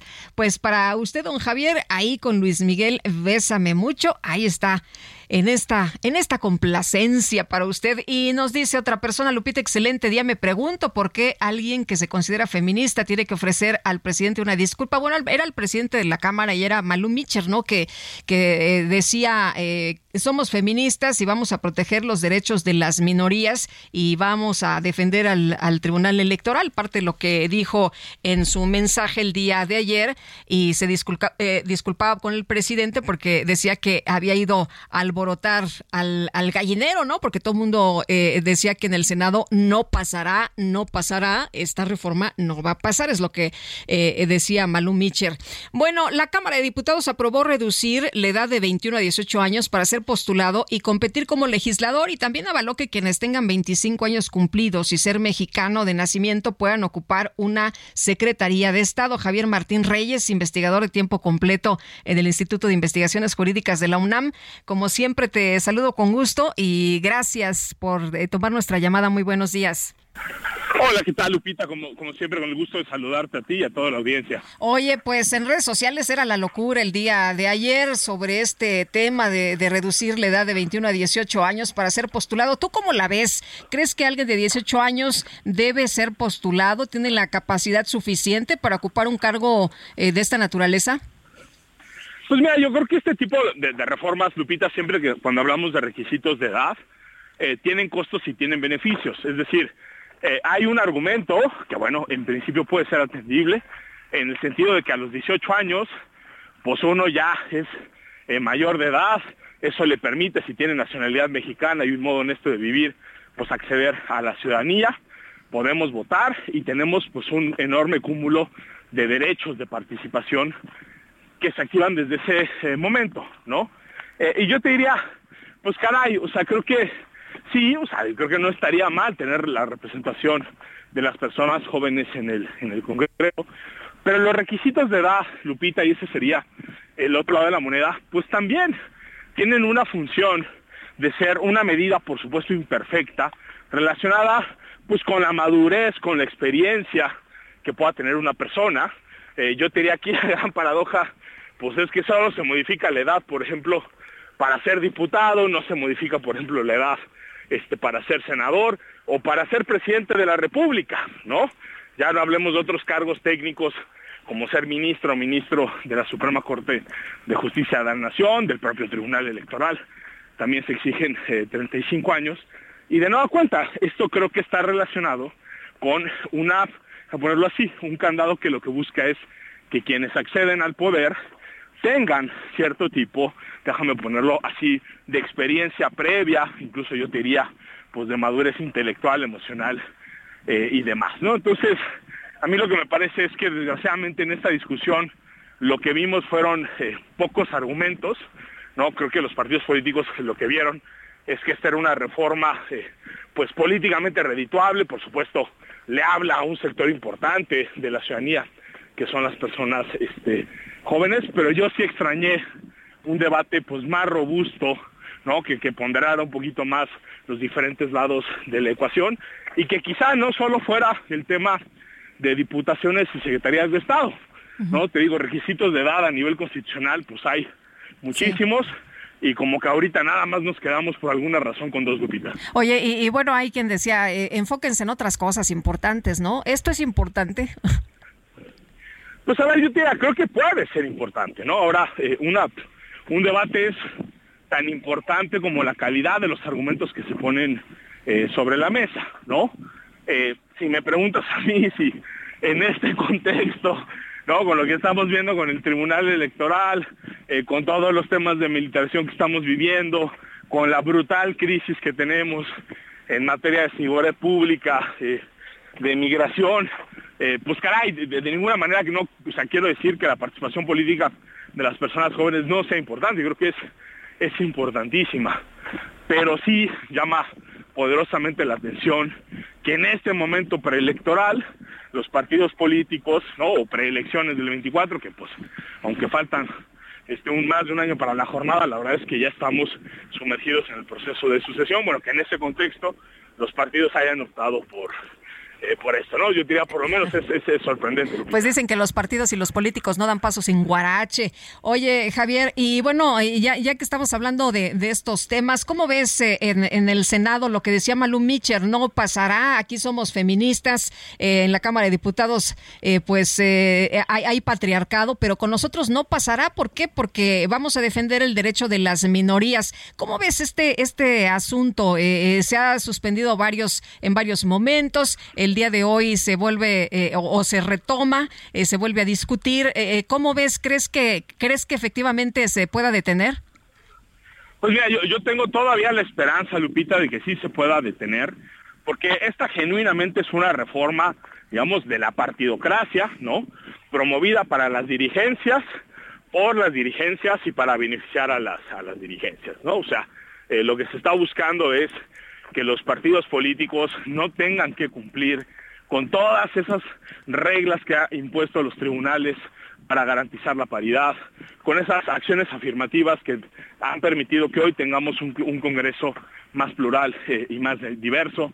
Eh, no quieren que el Tribunal Electoral pueda conocer de cierto tipo de impugnaciones ¿no? relacionadas con la vida interna de los partidos eh, políticos. ¿Y por qué no quieren eso? ¿Por qué no quieren que el tribunal pueda defender los derechos de la militancia, pues porque eso empodera a las, a las dirigencias para tomar decisiones que muchas veces son antidemocráticas. Digo, que no se nos olvide nada más, eh, Lupita, y creo que no es casualidad que el PRI y el PAN sean dos de los principales promotores eh, de esta iniciativa, pues que tanto el PRI como el PAN hemos visto pues inconstitucionales prórrogas de los mandatos de las, de las dirigencias, ¿no? O sea, en Morena que no se nos olvide que Mario Delgado y Citlali Hernández son presidente y secretaria general de Morena gracias a una sentencia del Tribunal Electoral, porque Morena hace unos cuantos años, eh, Lupita, pues no tenía ni condiciones para hacer una elección, no tenía ni padrón de militantes, era, es un verdadero caos que lo que generaba era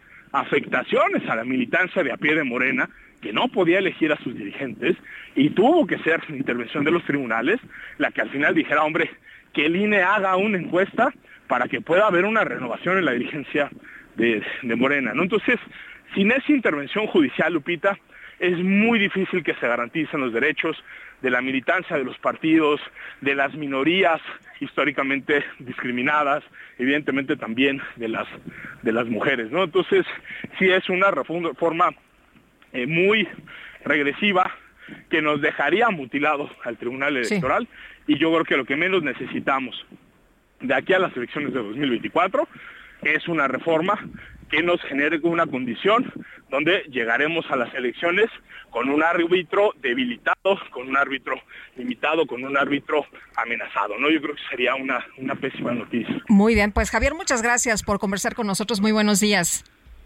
No, hombre, al contrario, Lupita, un saludo, que estés muy bien. Igualmente, Javier Martín Reyes, y nosotros vamos ahora con el Químico Guerra. El Químico Guerra, con Sergio Sarmiento y Lupita Juárez. ¿Cómo estás, Químico? Qué gusto saludarte. Buenos días. Hola, Químico Guerra. ¿Cómo estás? Ahí te escucho, ahí te escucho yo. Hola. Ahí escucho yo al Químico Guerra no sé al aire si se escuche o él.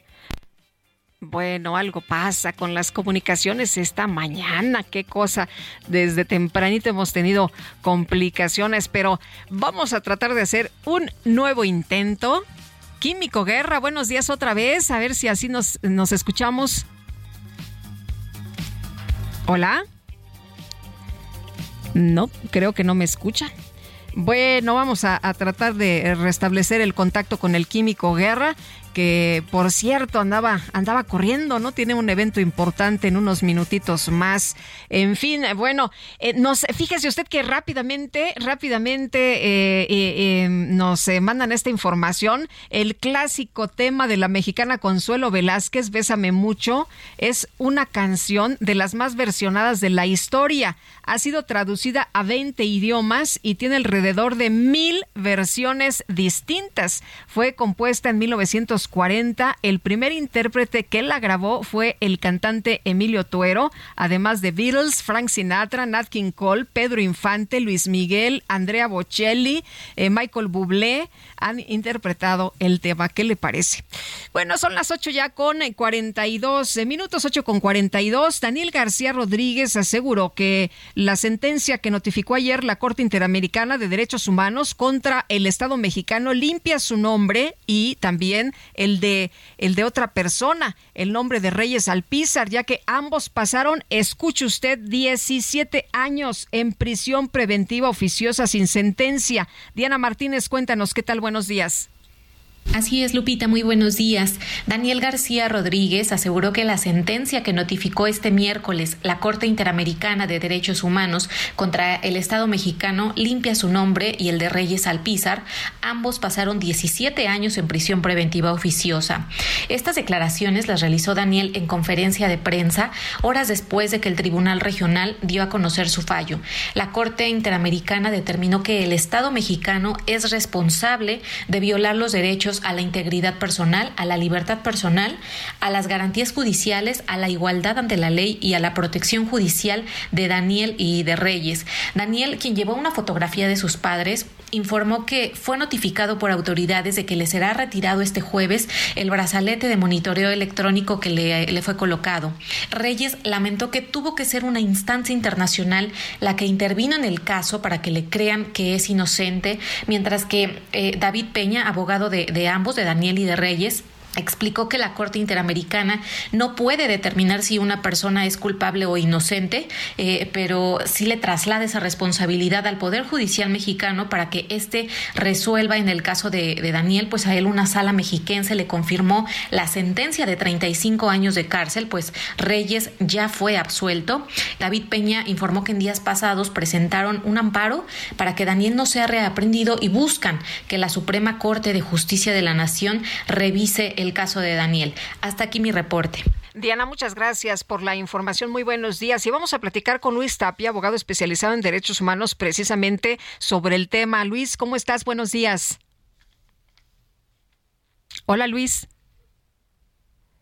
A ver, ahí si nos escucha, vamos a tratar de, de restablecer la comunicación.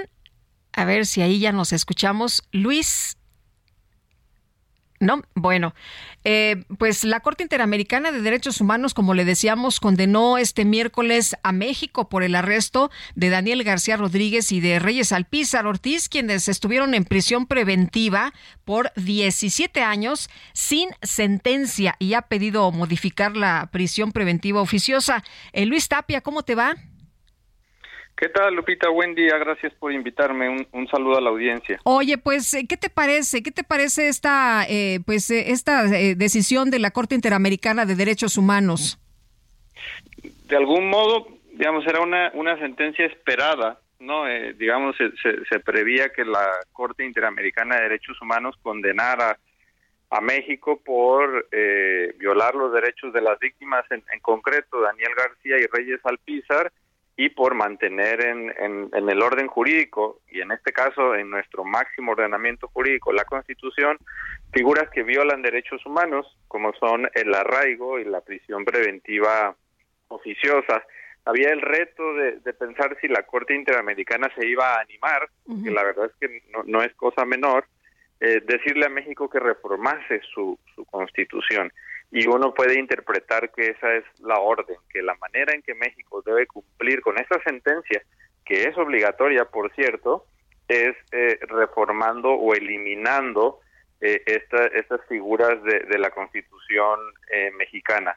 Desafortunadamente, la tendencia del, del, gobierno actual ha sido seguir utilizando estas herramientas eh, que, se denominan del populismo penal para eh, intentar vender la idea de que se está administrando justicia cuando en realidad lo único que se hace es afectar a las personas que se encuentran en situación de vulnerabilidad, a las personas más, más empobrecidas, en lugar de acusar a los verdaderos responsables de, de cometer los, los crímenes. Y, y, bueno, y diría que la Suprema Corte también ahora tiene un nuevo elemento eh, en su escritorio, que es esta, esta sentencia y, eh, digamos, está llamada también a ser el, el, tribunal que de algún modo ayude a implementar esta sentencia de la Corte Interamericana de, de Derechos Humanos. Luis, ¿en México no puede decir, ah, muy bien, tomo nota, gracias, y no hacer nada?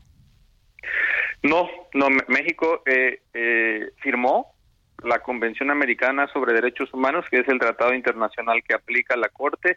Además, México aceptó la competencia contenciosa de la Corte. ¿Qué significa? De manera soberana, con la participación de los órganos del Estado, se sometió a la competencia de la Corte, participó en el litigio, mandó a sus abogados, presentó pruebas, presentó alegatos, no reconoció eh, en la arena del derecho internacional de los derechos humanos la fuerza vinculante de este tribunal y ahora lo que corresponde a un Estado eh, democrático que eh, también participa en este tipo de, de litigios es cumplir cabalmente la, la sentencia de, de, la Corte en, en este caso. Y, y, decía, le corresponde a la Suprema Corte, pero le corresponde al Ejecutivo e incluso le corresponde eh, al Poder eh, Legislativo eh, cumplir con, con esta sentencia en los términos que fue dictada.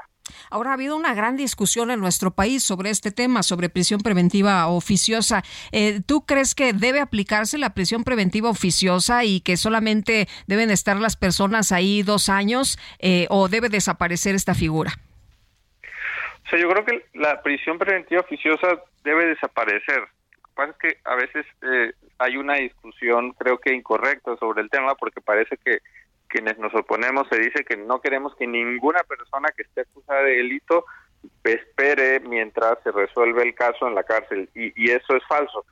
Todavía será posible, si se elimina la prisión preventiva oficiosa, que personas que representen un peligro para víctimas, para la sociedad, eh, eh, para testigos o que se puedan escapar y no haya otra manera de garantizar que estén disponibles para el proceso, que se les dicte prisión preventiva eso, digamos, es compatible con la jurisprudencia de la Corte Interamericana de, Derechos Humanos y, de la propia Suprema Corte. El problema es que a uno le acusen de un delito y solo por el hecho de que le acusen de ese delito y que el juzgado autorice que se siga investigando mediante un auto de vinculación a proceso, uno va a pasar en automático su proceso en la cárcel, sin revisar que yo probablemente soy una persona que he vivido 40 años en la misma casa, que tengo un trabajo estable, eh, que no tengo ningún antecedente penal y que me acusaron, por ejemplo, de una aportación de arma de uso exclusivo que a lo mejor ni era mía, pero estaba en un coche en el que yo iba, eh, y entonces tendré que pasar mi proceso en la cárcel solo por el tipo de delito del que se me acusa. Y pueden ser delitos electorales, recordemos, puede ser eh, una acusación por una, una posesión de, de, drogas. Entonces, ese es el problema, ¿no? Con, con la prisión preventiva oficiosa, no revisar el caso concreto, quitarle y amarrarle las manos a, las manos a los jueces y darle las llaves a las fiscalías y a las policías para que decidan quién va a la cárcel. Y lo que diría es que la prisión preventiva oficiosa lo que hace es facilitar la corrupción de policías y fiscalías, porque ellas son las que tienen el poder de decidir qué delitos, sobre todo las fiscalías, eh, son de los que se acusan a las a las personas. Ciertamente, en mi opinión, eliminar la prisión preventiva oficiosa va a beneficiar no solo a personas acusadas, sino incluso a propias víctimas de, de delito. Oye, pero se decía, no, eh, lo que comentabas hace un momento, ¿no? Eh, pero imagínate nada más, esa gente que es peligrosa este, para la sociedad eh, va a quedar eh, en libertad o podría quedar en libertad. Em, y, y, eso es con lo que se asustaba a, a la gente, ¿no? Para que apoyara esta propuesta. No es, no es así, ¿no? Al final de cuentas, esa, esa, eh, esa gente que es peligrosa, digamos, tendrá que pasar su, su proceso en la cárcel. Y la verdad es que en los hechos, si un juez ve cualquier elemento mínimo, dicta prisión preventiva. No es que anden por la vida eh, liberando personas. Y diría, hace poco, el año pasado, se declaró inconstitucional que eh, aplicar prisión preventiva oficiosa a delitos fiscales y se preguntó cuántas personas van a salir y resulta que el Estado ni siquiera, la Fiscalía había presentado casos contra personas por esos delitos, o sea, nadie salió. Claro. ¿no? O sea, se estaba sembrando un temor sobre algo que no había pasado, ¿no? Claro. Oye, ¿y, cómo ves en este caso de, Daniel García Rodríguez y de Reyes Alpizar? Eh, eh, alguno de ellos comentaba que eh, pues el verdadero culpable de un asesinato estaría libre, mientras que ellos estarían pues siendo inocentes purgando penas que pues que ni siquiera les correspondían creo que el eh, escuchar sus testimonios nos hace notar el daño que produce eh, a las personas y a las familias la eh, figura de la prisión preventiva oficiosa, porque lo, lo que hace es que a uno cuando lo meten a la cárcel durante el proceso le reducen las posibilidades de defensa, ¿no? Casi que a uno ya lo convierten en culpable. La prisión preventiva oficiosa es una pena adelantada, en el caso de ellos tan extrema que duró eh, 17 años, y lo que hace es que las fiscalías dejen de investigar a quienes son las personas que verdaderamente cometieron los, los crímenes. Eh, y, yo diría un elemento adicional que tenemos ahora en el sistema penal acusatorio, que es el procedimiento abreviado, que es básicamente aceptar echarse la culpa con tal de salir pronto de la cárcel. Entonces, digamos, hay, hay un cóctel nocivo. A mí me acusan de un delito, me voy a prisión preventiva oficiosa y me dicen, si te quieres ir pronto, firma que tú fuiste y sales con el procedimiento abreviado. Entonces está convirtiéndose esto en una fábrica de culpables. la prisión preventiva oficiosa deforma el sistema penal acusatorio que se dice que es democrático y que respeta derechos humanos, digamos, son figuras que no conviven. Derechos humanos y prisión preventiva oficiosa no pueden ir no pueden ir juntos. Muy bien, pues Luis Tapia, muchas gracias por conversar con nosotros esta mañana. Muy buenos días. Gracias por invitarme. Buenos Hasta días. luego, Luis Tapia, abogado especializado en derechos humanos. Queremos escuchar sus saludos, opiniones y comentarios. Mándenos una nota de voz a nuestro WhatsApp. Es el 55 2010 96 47. Regresamos.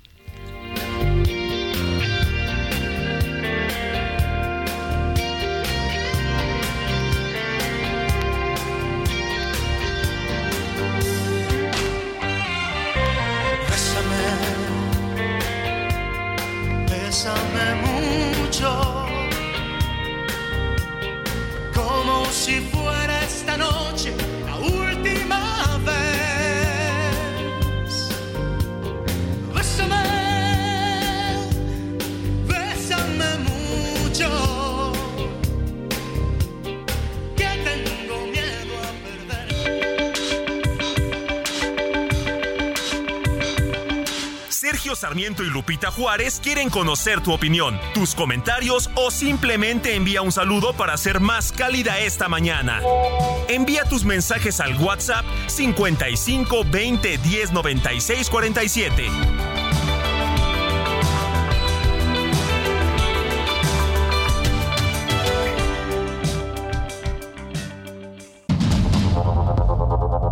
Continuamos con Sergio Sarmiento y Lupita Juárez por el Heraldo Radio.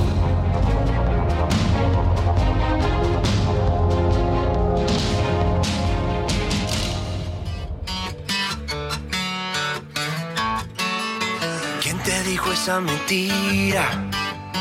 Que eras fácil de olvidar. No hagas caso a tus amigos, solo son testigos de la otra mitad. Besos son demasiado y un beso no bastará. Y aunque adviertan al soldado, si está enamorado, en guerra morirá. Ya no tienes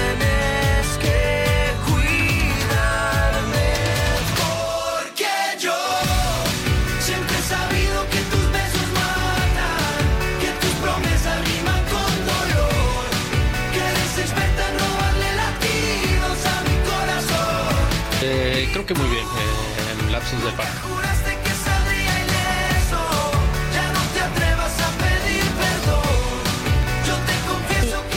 Se llama Besos en Guerra, es Morat y Juanes. Y muchas gracias a Isaías Robles por el dato de la canción de Bésame Mucho de Consuelito Velázquez, que nos decía, bueno, es de las canciones más versionadas de la historia, traducida a 20 idiomas y tiene alrededor de mil versiones, mil versiones distintas. Gracias, querido Isaías Robles, por estar ahí al pendiente y por darnos esta información.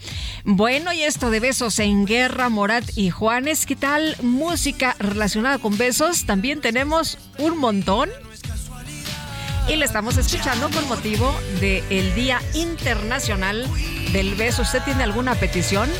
Háganosla llegar. Y vámonos, vámonos con Mónica Reyes. Adelante, Moni. Así es, Lupita, Sergio, ¿qué tal? ¿Cómo están amigos? Conoce el 123 del fraude en banca electrónica. En Citibanamex te ayudamos a no ser víctima de un fraude. Recuerda, nosotros nunca te vamos a pedir que, uno, Dese alta cuentas para realizar transferencias para blindar o proteger tu dinero. 2. Compartir claves de tu NetKey, códigos que recibas en tu celular o escanear códigos QR. 3. Claves o contraseñas para actualizaciones de software ni sincronizar dispositivos. Si te piden información confidencial, es fraude. Repórtalo a Citibanamex Resuelve o City Service. 1, 2, 3, juntos contra el fraude. Gracias, Mónica Reyes. Y vámonos a un resumen de lo más importante. Bueno, esta mañana llegó a la Casa Blanca la delegación mexicana que va a participar en la reunión trilateral de alto nivel sobre seguridad. El canciller Marcelo Ebrard expuso que la prioridad de nuestro país es frenar el tráfico de armas. El director de la Oficina Nacional de Política de Control de Drogas del Gobierno de los Estados Unidos, Raúl eh, Gupta, aseguró que en México sí hay producción ilegal de fentanilo. Desde Palacio Nacional, el presidente López Obrador criticó al expresidente Vicente Fox por haber recibido permisos para comercializar productos derivados de la marihuana. Pienso que es totalmente reprobable que quien ocupó un cargo como presidente de México decida dedicarse a un negocio de esa naturaleza. Una cosa es el consumo, el que una persona de manera libre y si lo permite la ley pueda consumir marihuana. El asunto es la comercialización, el hacer un negocio de eso y más si se ocupó un cargo tan importante. La Comisión Interamericana de Derechos Humanos pidió al gobierno de El Salvador que restablezca los derechos y las garantías constitucionales que fueron suspendidas por la declaración del régimen de excepción para combatir a las pandillas. De Japón llamó a los habitantes de la isla de Hokkaido a refugiarse luego de que Corea del Norte lanzó un misil no identificado bueno, que cayó en el mar, por cierto. El presidente de Brasil, Luis Ignacio Lula da Silva, aterrizó este miércoles en eh, Shanghai como parte de su visita oficial a China. Se espera que este viernes tenga un encuentro con su homólogo de ese país, Xi Jinping. Peach, you're so star, we're gonna rule. Peach. understand. I'm gonna love you till the very end. Peaches, peaches, peaches, peaches, peaches, peaches, peaches, peaches, peaches. Ay, no sé si usted vio ya la película de Mario Bros. En redes sociales se hizo viral la historia de una joven mexicana llamada Kai, que relató con emoción que pudo ir al estreno de la nueva película de Mario Bros. vestida como la protagonista de la cinta La Princesa Peach. Sin embargo, cuando se estaba vistiendo, uno de los clientes de la tienda en la que trabaja pensó que se estaba preparando para participar en la escenificación del Via Crucis de Semana Santa.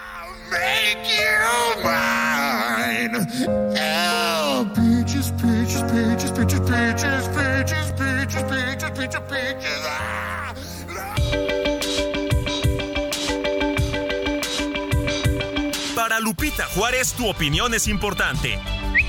Síguela en arroba Lupita Juárez H.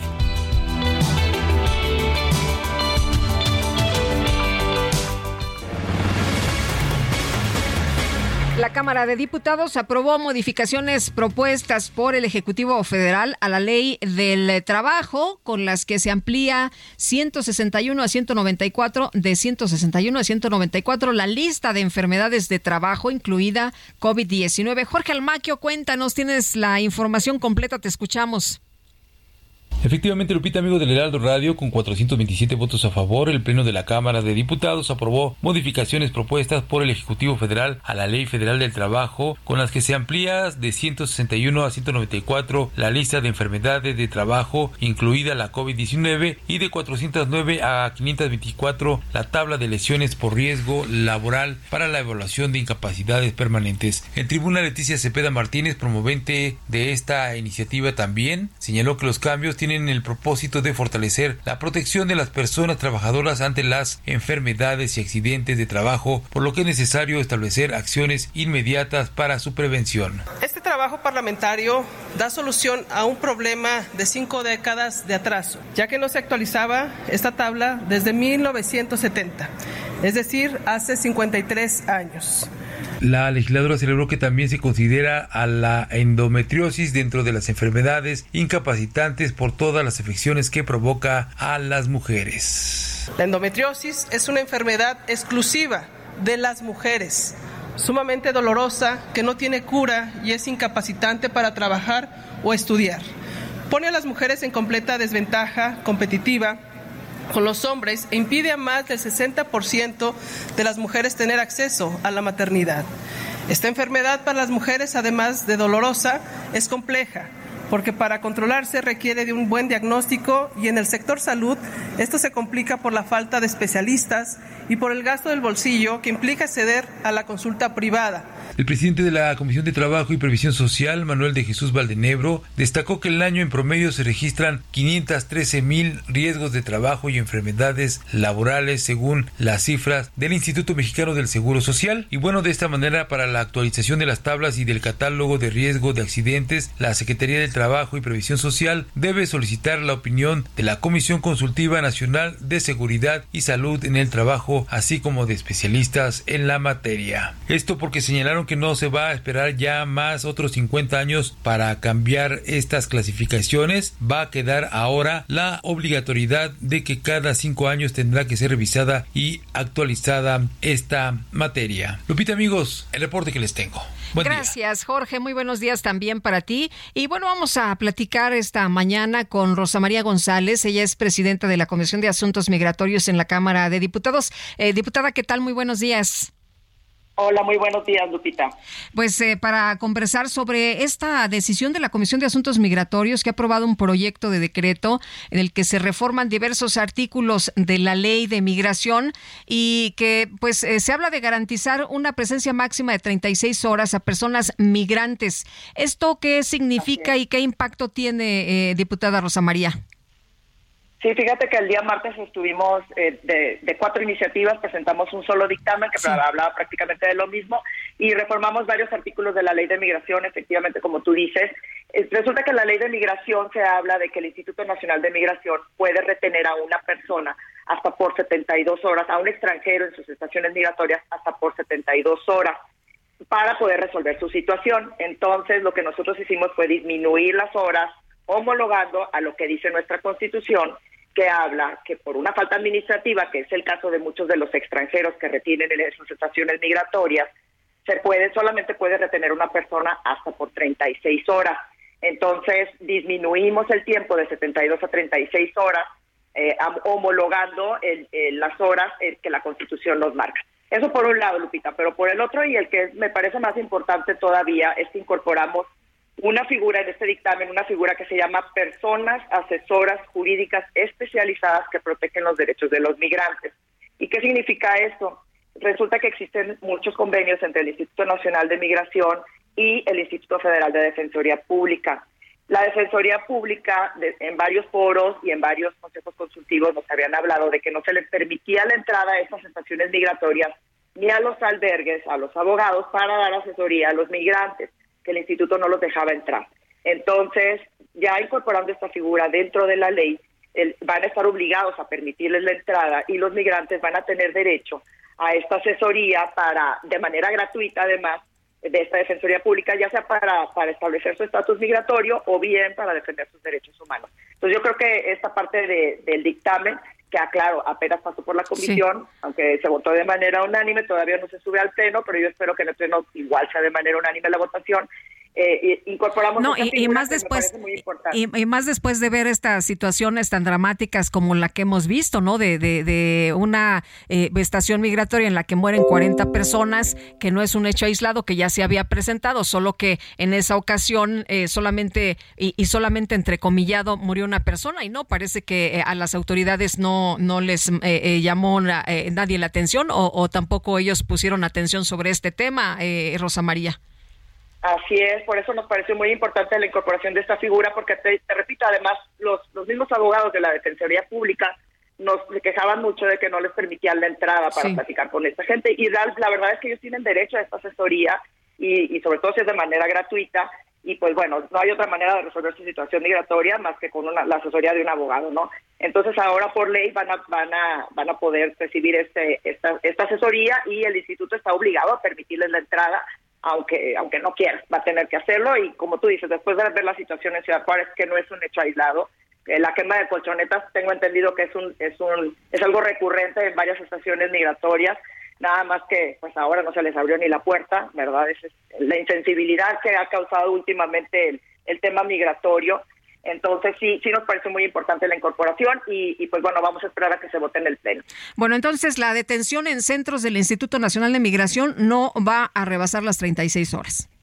Exactamente. Ahora, yo sí quiero aclarar que estamos hablando de, de, trámites, o sea, de faltas administrativas, no de delincuencia, porque sí me han preguntado mucho y, y bueno, yo lo que les digo es, los migrantes no son delincuentes ni son crimen organizado, ¿verdad? Tienen faltas administrativas porque no tienen un estatus migratorio y a veces no se encuentran trabajando o los encuentran haciendo este algo que no que no les permite por no por no tener un un estatus en el país. Es una falta administrativa por eso se disminuye a 36 horas ya hablar de delincuencia organizada o de cuando los, los este, están en otro tipo de, negocios con el crimen organizado, pues ya hablamos de es otro tipo de, trato, ¿no? Pero esto es por faltas administrativas. Claro. Eh, Rosa María, ¿qué opinas de, de, de, que Francisco, esta decisión del presidente de que Francisco Garduño permanezca al frente del Instituto Nacional de Migración mientras se resuelve eh, su situación, como ayer lo, lo declaró en la mañanera eh, Andrés Manuel López Obrador? Pues yo, yo creo que precisamente el, el, comisionado Gargoño es el primero que debió haber renunciado. Mira, no hemos recibido ni siquiera una disculpa de su parte.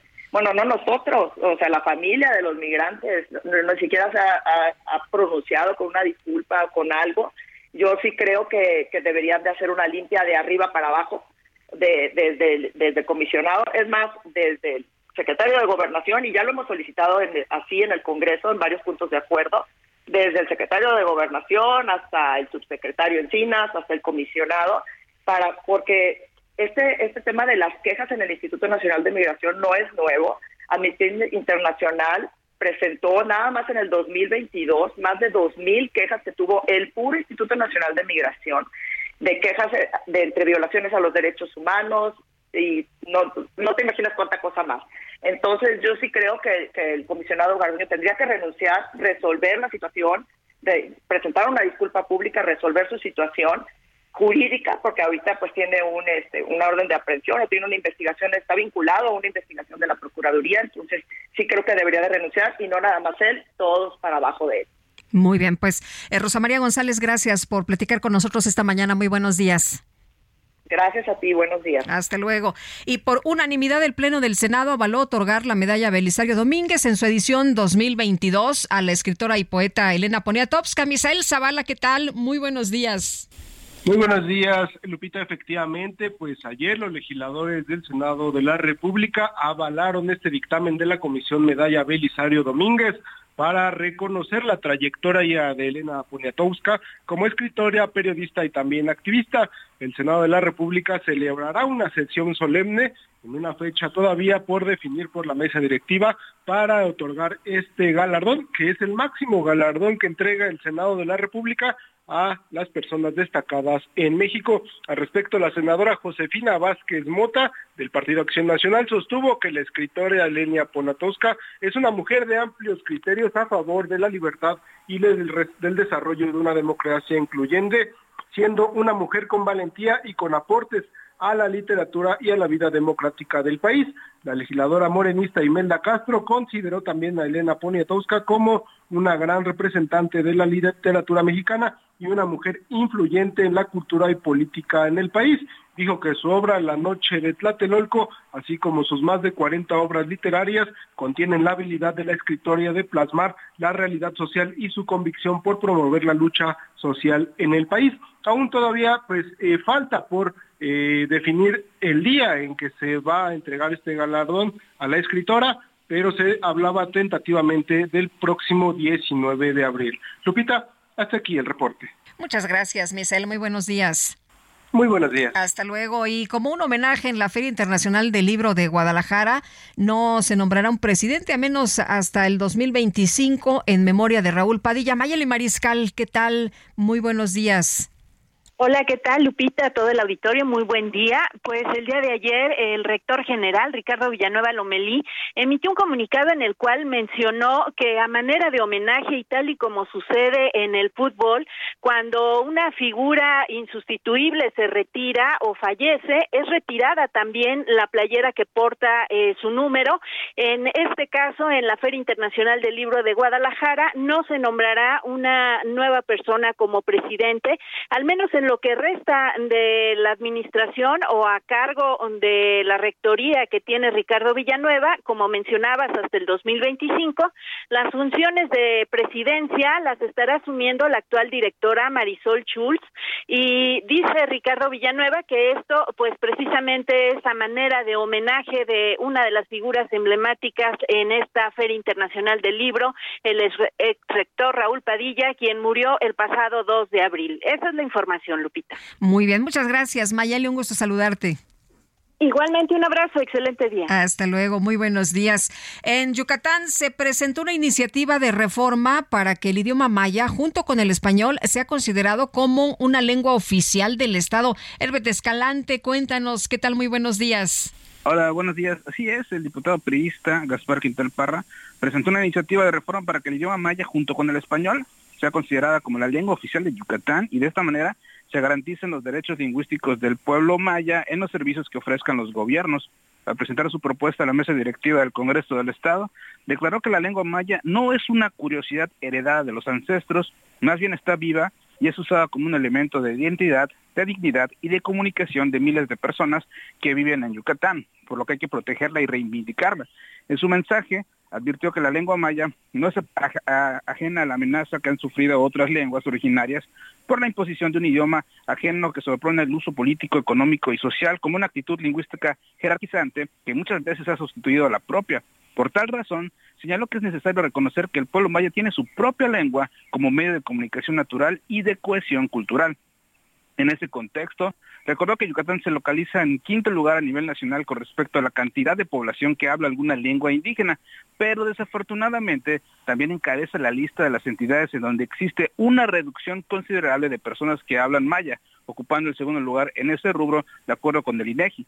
En la iniciativa del diputado eh, propuso adicionar un párrafo al artículo segundo de la Constitución yucateca para reconocer al español y a la lengua maya como lenguas oficiales de Yucatán para cualquier asunto o trámite de carácter público, así como para acceder plenamente a la gestión, servicios e información pública y en general para hacer efectivos los derechos humanos de los pueblos originarios. Con esta reforma, Lupita, los poderes públicos, organismos constitucionales, autónomos y ayuntamientos garantizarán los derechos lingüísticos del pueblo maya en los servicios que presten dentro del ámbito de sus competencias y se fomentará el uso de esta lengua en el ámbito privado. Esta es la información que tenemos desde Yucatán sobre esta reforma presentada apenas ayer. Muy bien, Herbert, muchas gracias. Muy buenos días. Muy buenos días, saludos a todos y a todos. Gracias. Y tras más de seis años como presidente ejecutivo de Mexicanos Primero, David Calderón dejó el cargo para cederle estafeta a Patricia Vázquez del Mercado. Ella es pedagoga especializada en educación pública. En marzo, Calderón, a quien se identifica como pues una eh, voz crítica de estas acciones instrumentadas por el gobierno, empezó con el proceso de entrega-recepción y este mes su sucesora y opera a la cabeza de esta organización que fija como causa promover y defender el derecho al aprendizaje. Bueno, pues eh, así están las cosas. Ya eh, David Calderón, con quien hemos platicado mucho acerca de diferentes acciones, temas, reformas relacionados con la educación. Usted lo ha escuchado aquí en varias ocasiones. Deja la estafeta y bueno, pues seguiremos platicando de cualquier forma eh, con esta organización civil. Y la pandemia reconfiguró la composición de la cartera aseguradora en México el COVID-19, que aumentó la demanda de seguros de salud y redujo la movilidad, marcó nuevos picos de distribución en un segmento, mientras que disminuyó otros. Esto es lo que ha indicado un análisis de Fitch Ratings. El ramo con mayor crecimiento de primas emitidas directas en 2022 fue el de salud con 46% anual, mientras que el de automóviles creció 12% anual, principalmente por el incremento en las tarifas por alza en la siniestralidad y varias caídas durante la pandemia. El aumento de este último ramo también estuvo impulsado por el repunte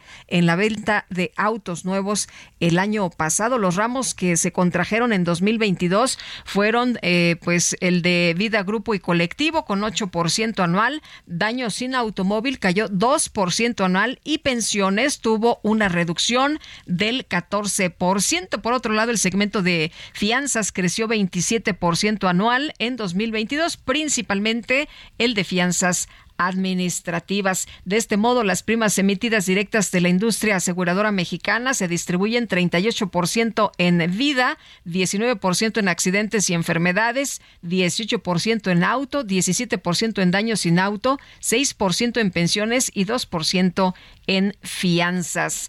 Bueno, pues así está la situación en este tema de la reconfiguración de la cartera de los seguros tras la pandemia. Tenemos que hacer una pausa, pero regresamos de inmediato con más información. La invitación para que siga con nosotros bien enterado de lo que sucede en México y el resto del mundo. Le quiero recordar que estamos muy pendientes de lo que sucede en esta reunión allá en los Estados Unidos, esta reunión en la que ya eh, se ha dado algunos eh, tweets, algunos mensajes de que ya inició y en donde Rosa Isela Rodríguez, la secretaria de Seguridad y Protección Ciudadana, encabeza a partir de hoy la comisión presidencial que estará encargada de la coordinación nacional para combatir el tráfico ilícito de drogas sintéticas, especialmente del fentanilo y armas de fuego. Vamos a una pausa, enseguida regresamos. Le quiero recordar nuestro número de WhatsApp 55 2010 96 47.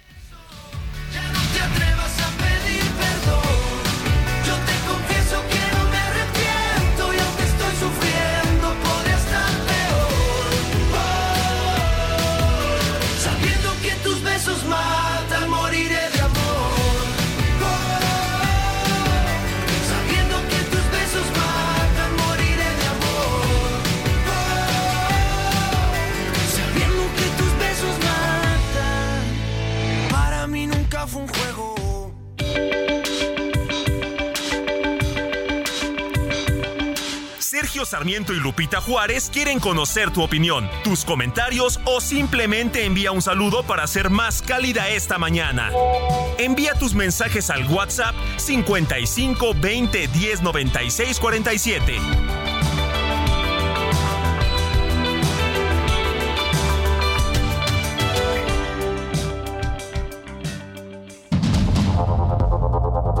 Continuamos con Sergio Sarmiento y Lupita Juárez por el Heraldo Radio.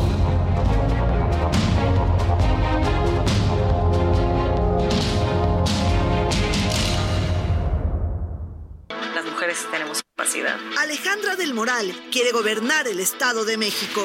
A eso es a lo que yo aspiro, ¿no? A que podamos hoy, en estos momentos de cambio, de evolución, aunque reconoce la magnitud del desafío. Que ganan y se pierden elecciones, ya no me toca un PRI que ganaba todas. La candidata está consciente de sus retos y oportunidades.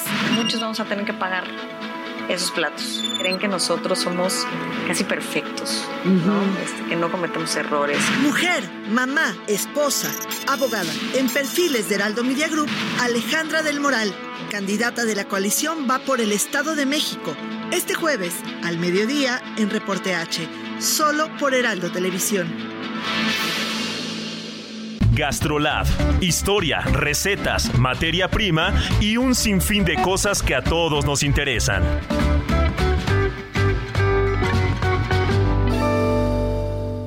Hola amigos del Heraldo Radio, soy el chef Israel Arechiga de Gastrolab y todos sabemos que mexicano que se respete tiene que saber hacer una muy buena salsa. Y hoy tengo una receta que estoy seguro que van a disfrutar.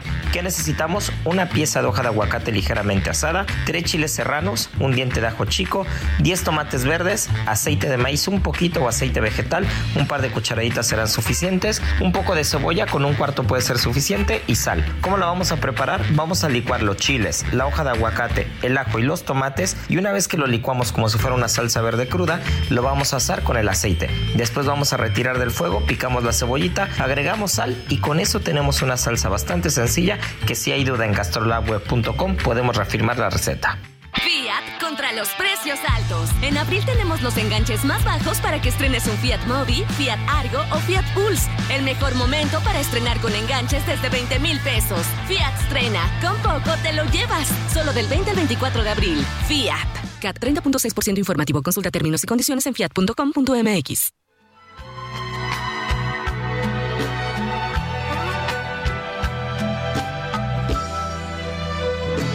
Bésame la boca con tu lágrima de risa. Bésame la luna y tapa el sol con el pulgar. Y bésame el espacio entre mi cuerpo y tu silueta. Y el mar más profundo, bésale con tu humedad. Bésame el susurro que me hiciste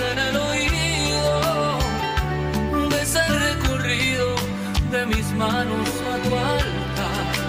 Con agua bendita de tu fuente, bésame toda la frente que me bautiza y me bendice. Esa manera de besar, besa mis campos y mis flores.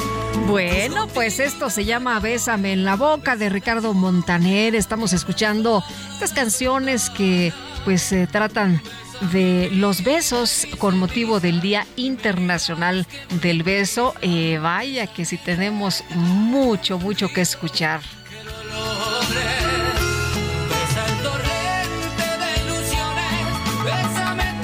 Nos dice Lidia Apreciado, un beso es la única forma de detener el tiempo y hacer un instante eterno. ¿Pueden considerar, por favor, Bésame en la boca de Ricardo Montaner? Pues ahí está, Lidia Apreciado, para ti esta interpretación de Ricardo Montaner. Se dice Marcela Miranda, son la mejor compañía para empezar mis días. Los he escuchado desde siempre, incluso cuando viví en el extranjero, a pesar de la diferencia de horario. Su noticiario fue siempre la forma en la que me mantuve informada de lo que pasaba en nuestro país. Gracias por ser parte de mi día a día. Marcela Miranda, gracias a ti por escucharnos en Sergio y Lupita. Y bueno, pues muy contentos que estamos aquí en el Heraldo y qué bueno que nos escuches desde hace muchos años. Son las 9 ya con 35 minutos.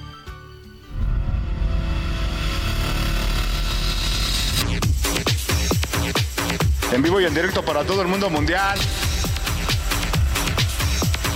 La micro deportiva. Bueno,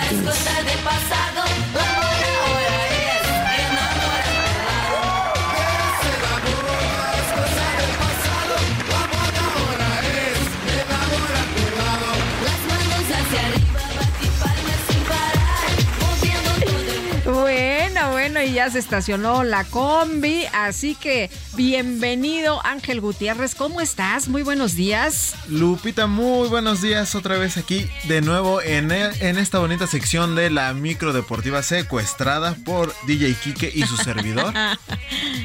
con toda la actitud de esta canción que sin echarme de cabeza de cuántos años tengo, pero me tocó bailarla por ahí de en las kermeses de la primaria. ¿En serio? Sí, pero pues ya, ya, tiene sus ya llovió, ya llovió.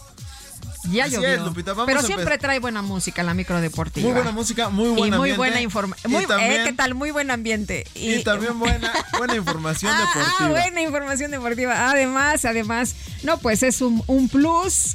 Un, plus que nos ayuda a, a llegar hasta el final de la ruta.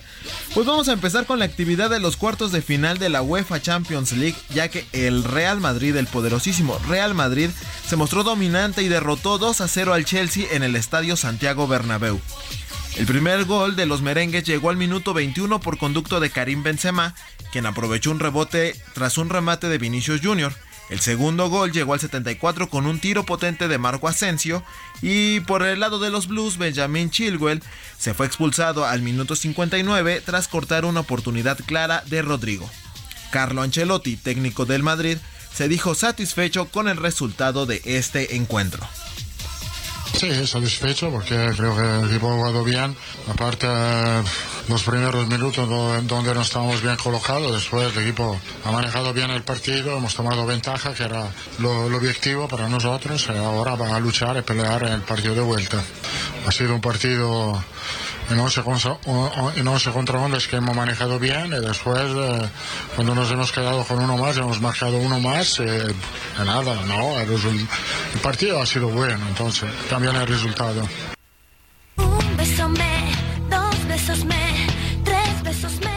Así las declaraciones del técnico merengue. Y bueno, en el otro partido de los cuartos de final, el AC Milan se impuso por la mínima diferencia sobre el Napoli.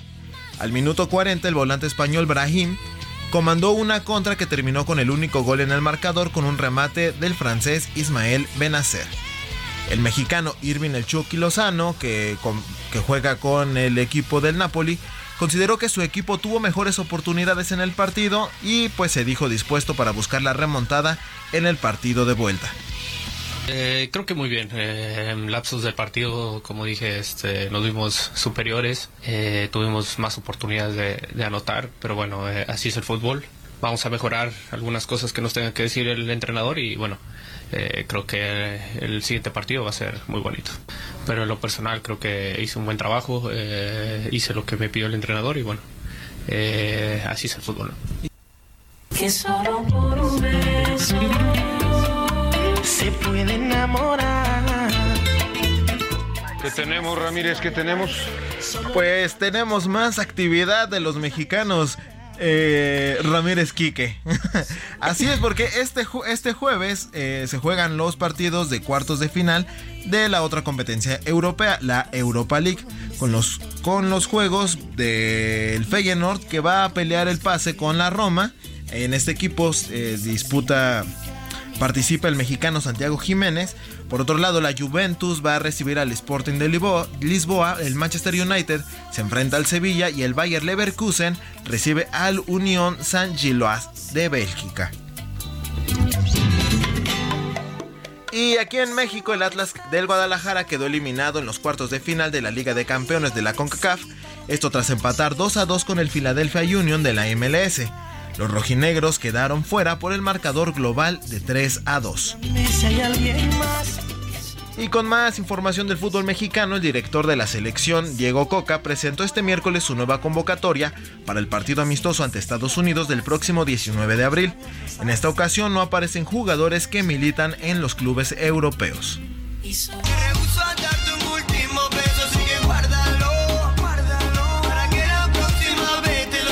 Y los que posiblemente tuvieron su último beso son Max Verstappen y el mexicano Sergio Pérez. No me digas. Sí, al parecer este romance ya llegó ya, a ya, su final. Eh, Ya- Estaba muy tirante la situación, ¿no?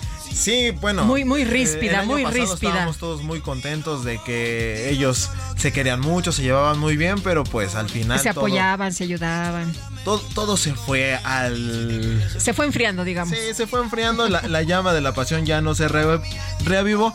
Y pues bueno, en sus últimas declaraciones, el piloto neerlandés, Max Verstappen, consideró normal que su padre haya ignorado a su compañero de equipo, Sergio Pérez, cuando este celebraba con sus mecánicos el triunfo en el Gran Premio de Arabia Saudita.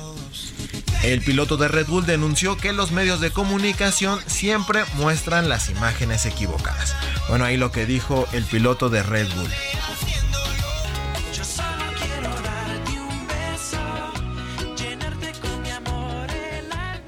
Y finalmente vámonos con información de las grandes ligas de béisbol, ya que los Astros de Houston despacharon 7-0 a los Piratas de Pittsburgh, los Mets de Nueva York se impusieron 5-2 sobre los Padres de San Diego y finalmente los Reyes de Tampa Bay continuaron su racha triunfadora venciendo 9-7 a los Medias Rojas de Boston para llegar a 12 triunfos consecutivos, con lo que se ponen a, una, a solo una victoria de alcanzar la marca histórica que tienen las grandes ligas, eh, digamos, de una racha de triunfos al hilo.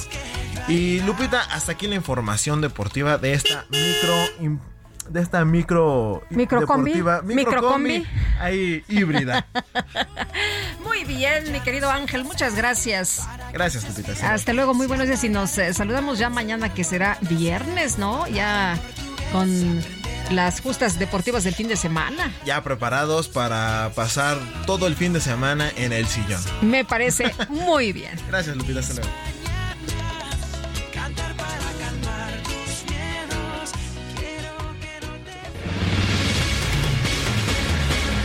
Bueno, y en Tamaulipas al menos 25 municipios se encuentran en semáforo rojo y están alertando a la población sobre el consumo de agua en esta temporada de sequía. Raúl Quiroga, titular de la Comisión Estatal del Agua de Tamaulipas, gracias por platicar con nosotros. Muy buenos días.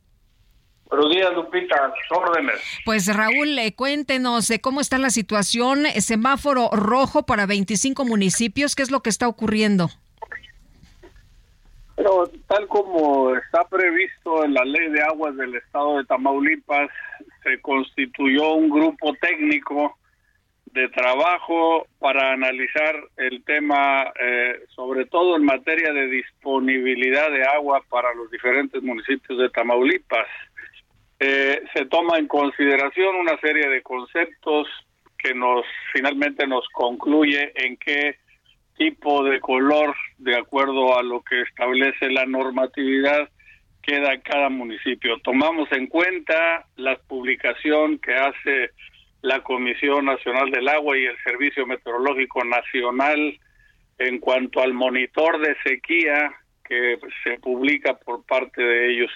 A partir de ahí, eh, y tomando en consideración también la disponibilidad actual de las diferentes fuentes de abastecimiento, bueno, pues con eso concluimos en qué situación nos encontramos en cada uno de los municipios y en cada una de las regiones de Tamaulipas. Entonces, este grupo técnico está constituido por eh, la Comisión Estatal del Agua, obviamente, la Comisión Nacional del Agua, la Secretaría de Salud, la Secretaría de Educación, eh, la Secretaría de Desarrollo Urbano y Medio Ambiente, y bueno, contamos también con la participación de los organismos operadores, las comapas del Estado eh, y algunos diputados locales. Ahí se delibera ampliamente, se hacen análisis técnicos de en qué situación están las presas de donde nos abastecemos de agua, en el caso, por ejemplo, de la frontera norte, donde todas las ciudades de la frontera dependen de las presas internacionales La Amistad y Falcón. De- en el caso de la zona centro, Ciudad Victoria, que depende de manera muy importante de la presa Vicente Guerrero, y la zona conurbada de Tampico, Madero y Altamira, que también pues dependen del almacenamiento que tenemos en el sistema lagunar. Eh, Raúl, ¿qué, qué se le está diciendo a la gente? ¿Que, que, que cuide el agua, que va a haber, va a haber supuesto. racionamiento de agua? Pues lo que se le está tratando de, no se le está tratando, el mensaje es muy claro en cuanto a que debemos tomar medidas para mejorar la cultura del agua en Tamaulipas. Es una preocupación de, de la actual administración. Quiero decirle que a nivel nacional somos el primer estado que vamos a estar haciendo estos ejercicios mes a mes, de tal suerte que la ciudadanía esté enterada de la situación que prevalece en materia de disponibilidad de agua. ¿Se está racionando el agua ya en estos momentos? Bueno, solamente en Ciudad Victoria y solamente eh, en Victoria porque nos falta concretar la segunda línea del acueducto eh, de la presa Vicente Herrero a Ciudad Victoria, con lo que no tendremos problema para el abastecimiento de agua. Eh, eh, fuera de aquí, bueno, los, los, los- las limitaciones históricas que hay en, en algunas regiones del estado, como corresponde al semidesierto tamaulipeco, que es Tula, Bustamante, Miquihuana, Palmillas, que ha sido una situación eh, que se ha vivido siempre, ¿verdad? Pero en los grandes núcleos de población, en la cuenca del río Bravo, en la del Soto, la Marina, en la zona sur, donde se concentra también una parte importante de la población, no tenemos eh, mm, eh, racionamiento de agua. Muy bien. Pues don Raúl, muchas gracias por conversar con nosotros esta mañana. Muy buenos días. Gracias, Lupita. Un saludo. Un saludo también para usted. Y fíjese que se está reportando la desaparición del cantante Drake Bell allá en los Estados Unidos. Las autoridades de Florida informaron que el actor fue visto por última vez el miércoles a bordo de un automóvil color gris. El departamento de policía de Daytona Beach, allá en Florida, reportó la desaparición del cantante y actor. Y las autoridades dicen, a ver, eh, hay que tomar nota de esto porque en redes sociales, pues se sospechaba si, si era verdad o no, se dudaba de la veracidad de la información. La policía ha confirmado que el reporte no es un engaño. Han solicitado a las personas reportar cualquier información y eh, para aquellos que preguntan sobre la publicación legítima del departamento de la policía, el actor, eh, pues eh, dicen, está desaparecido. El actor, por cierto, ha estado envuelto en varios escándalos desde que terminó una serie. ¿Se acuerda usted de aquella serie de Drake and Josh de Nickelodeon? Bueno, pues eh, eh, la, gente decía, eh, ¿es cierto? ¿No es cierta esta información? ¿Se trata de una broma? No, no es una broma. Y pues ahí está el reporte y todo el mundo pues ya atento de lo que pudo haber ocurrido con este actor y cantante Drake Bell, quien hasta este momento sigue desaparecido. Vámonos con Mónica Reyes. ¿Qué tal, Sergio, Lupita? ¿Cómo están? Qué gusto saludarlos esta mañana y a ustedes también, amigos del Heraldo Radio, y platicarles que están a un paso de conseguir eso que tanto quieren con ayuda de un crédito personal Citibanamex. Claro que se puede lograr. Si ya recibiste la invitación, aprovecha y solicita tu crédito en minutos desde la app Citibanamex Móvil, Bancanet o en una sucursal. Además, por promoción, no pagas comisión por apertura. Elige el plazo que más te convenga con tasa de interés anual fija preferencial. No dejes pasar esta oportunidad. Requisitos y en citibanamex.com. Ahora sí, regreso con ustedes de nueva cuenta. Gracias, Sergio Lupita. Gracias, gracias Mónica Reyes y nosotros nos vamos a un resumen de lo más importante. Bueno, esta mañana el presidente Andrés Manuel López Obrador reiteró el objetivo, dijo, de la iniciativa de reforma a la ley minera es terminar con los derrames de desechos y cuidar el agua y también el medio ambiente. es eh, cuidar el agua y evitar el derroche de entrega de concesiones a empresas. Mineras también fantasmas muchas y el acaparamiento de grandes extensiones de propiedad eh, del subsuelo para la explotación minera porque hubo un exceso. Ni con Porfirio Díaz se enajenó tanto suelo patrio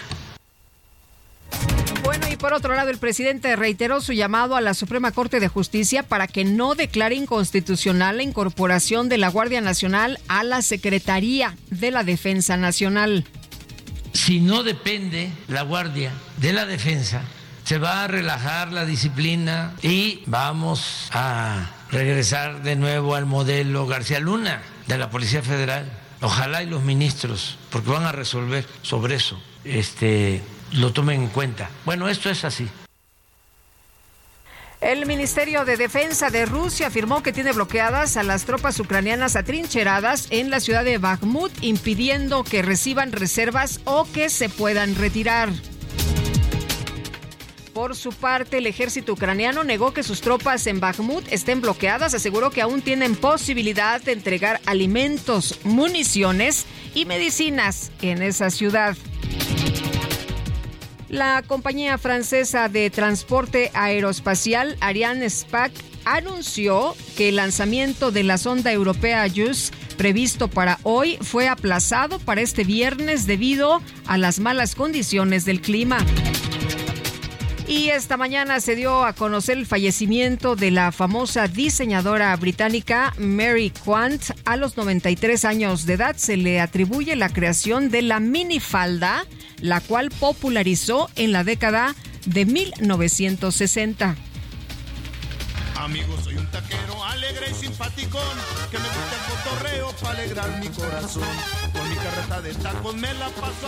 Y con motivo de la nueva edición del Festival del Gordo, el cual contará con más de 100 puntos de venta de comida en el Parque Fundidora de Monterrey, allá en Nuevo León, esta semana se anunció que el próximo 16 de abril se van a realizar las fases de eliminación del taco Challenge, una competencia con más de 100 concursantes para definir a la persona más rápida en comer 50 tacos. El ganador podría llevarse un premio de hasta 50 mil pesos. Ay, ay, ay, soy el taquero, tengo ricos vampiritos, guacamole y frijolitos, ahora me quiero lucir. Hay que ir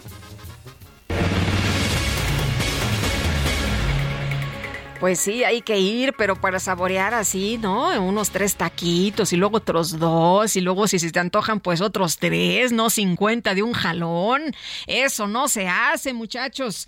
Bueno, les quiero comentar que la Secretaría de la Función Pública habilitó el acceso a la plataforma de Claranet para que los más de 1.5 millones de servidores públicos obligados puedan realizar un llenado previo de su declaración patrimonial durante abril para cumplir en tiempo y forma con este requisito que debe ser entregado a partir del primero de mayo. Además, la Secretaría informó que impartirá cursos al personal de las unidades de administración y finanzas de los órganos internos de control para que apoyen a los servidores públicos. Y vámonos con Alan Rodríguez. Alan, ¿qué nos tienes esta mañana? Muy buenos días. Hola, ¿qué tal Lupita amigos? Muy buenos días. Ya tenemos bastante complicación en la avenida Lucas Alem- Alemán para todas las personas que se desplazan procedentes de la, de la zona de Calzada de Tlalpan, San Antonio Abad y se dirigen con rumbo hacia el cruce de Vértiz. Le estará tomando bastante tiempo cruzar el eje central Lázaro Cárdenas, en donde en estos momentos tenemos bastante carga también para todas las personas que se desplazan procedentes del eje 3 Sur con rumbo hacia la zona de Fray Servando. Toman en consideración en estos momentos bastante afectación vial en esta zona del centro de la Ciudad de México. Muy bien, muchas gracias, Alan. Estamos al pendiente, muy buen día. Muy buenos días. Y el presidente Andrés Manuel López Obrador no irá a la entrega de la medalla Belisario Domínguez a Poniatowska. Dice que tiene que cuidar la investidura presidencial. Y nos dice Mónica Montoya, Lupita, muy buenos días. Pueden poner besos de ceniza con Timbiriche. Gracias por tu trabajo. Me encanta, te escucho siempre. Un abrazo, Lupita. Mi nombre es Mónica Montoya. Montoya, doña Mónica, le mando un abrazo grande con mucho cariño de regreso.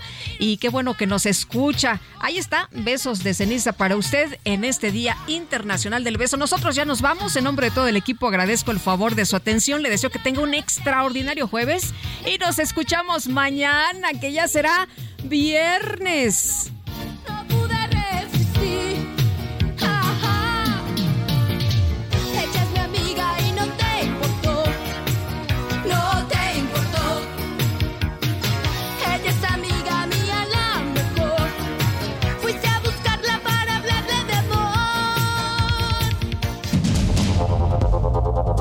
Heraldo Media Group presentó Sergio Sarmiento y Lupita Juárez.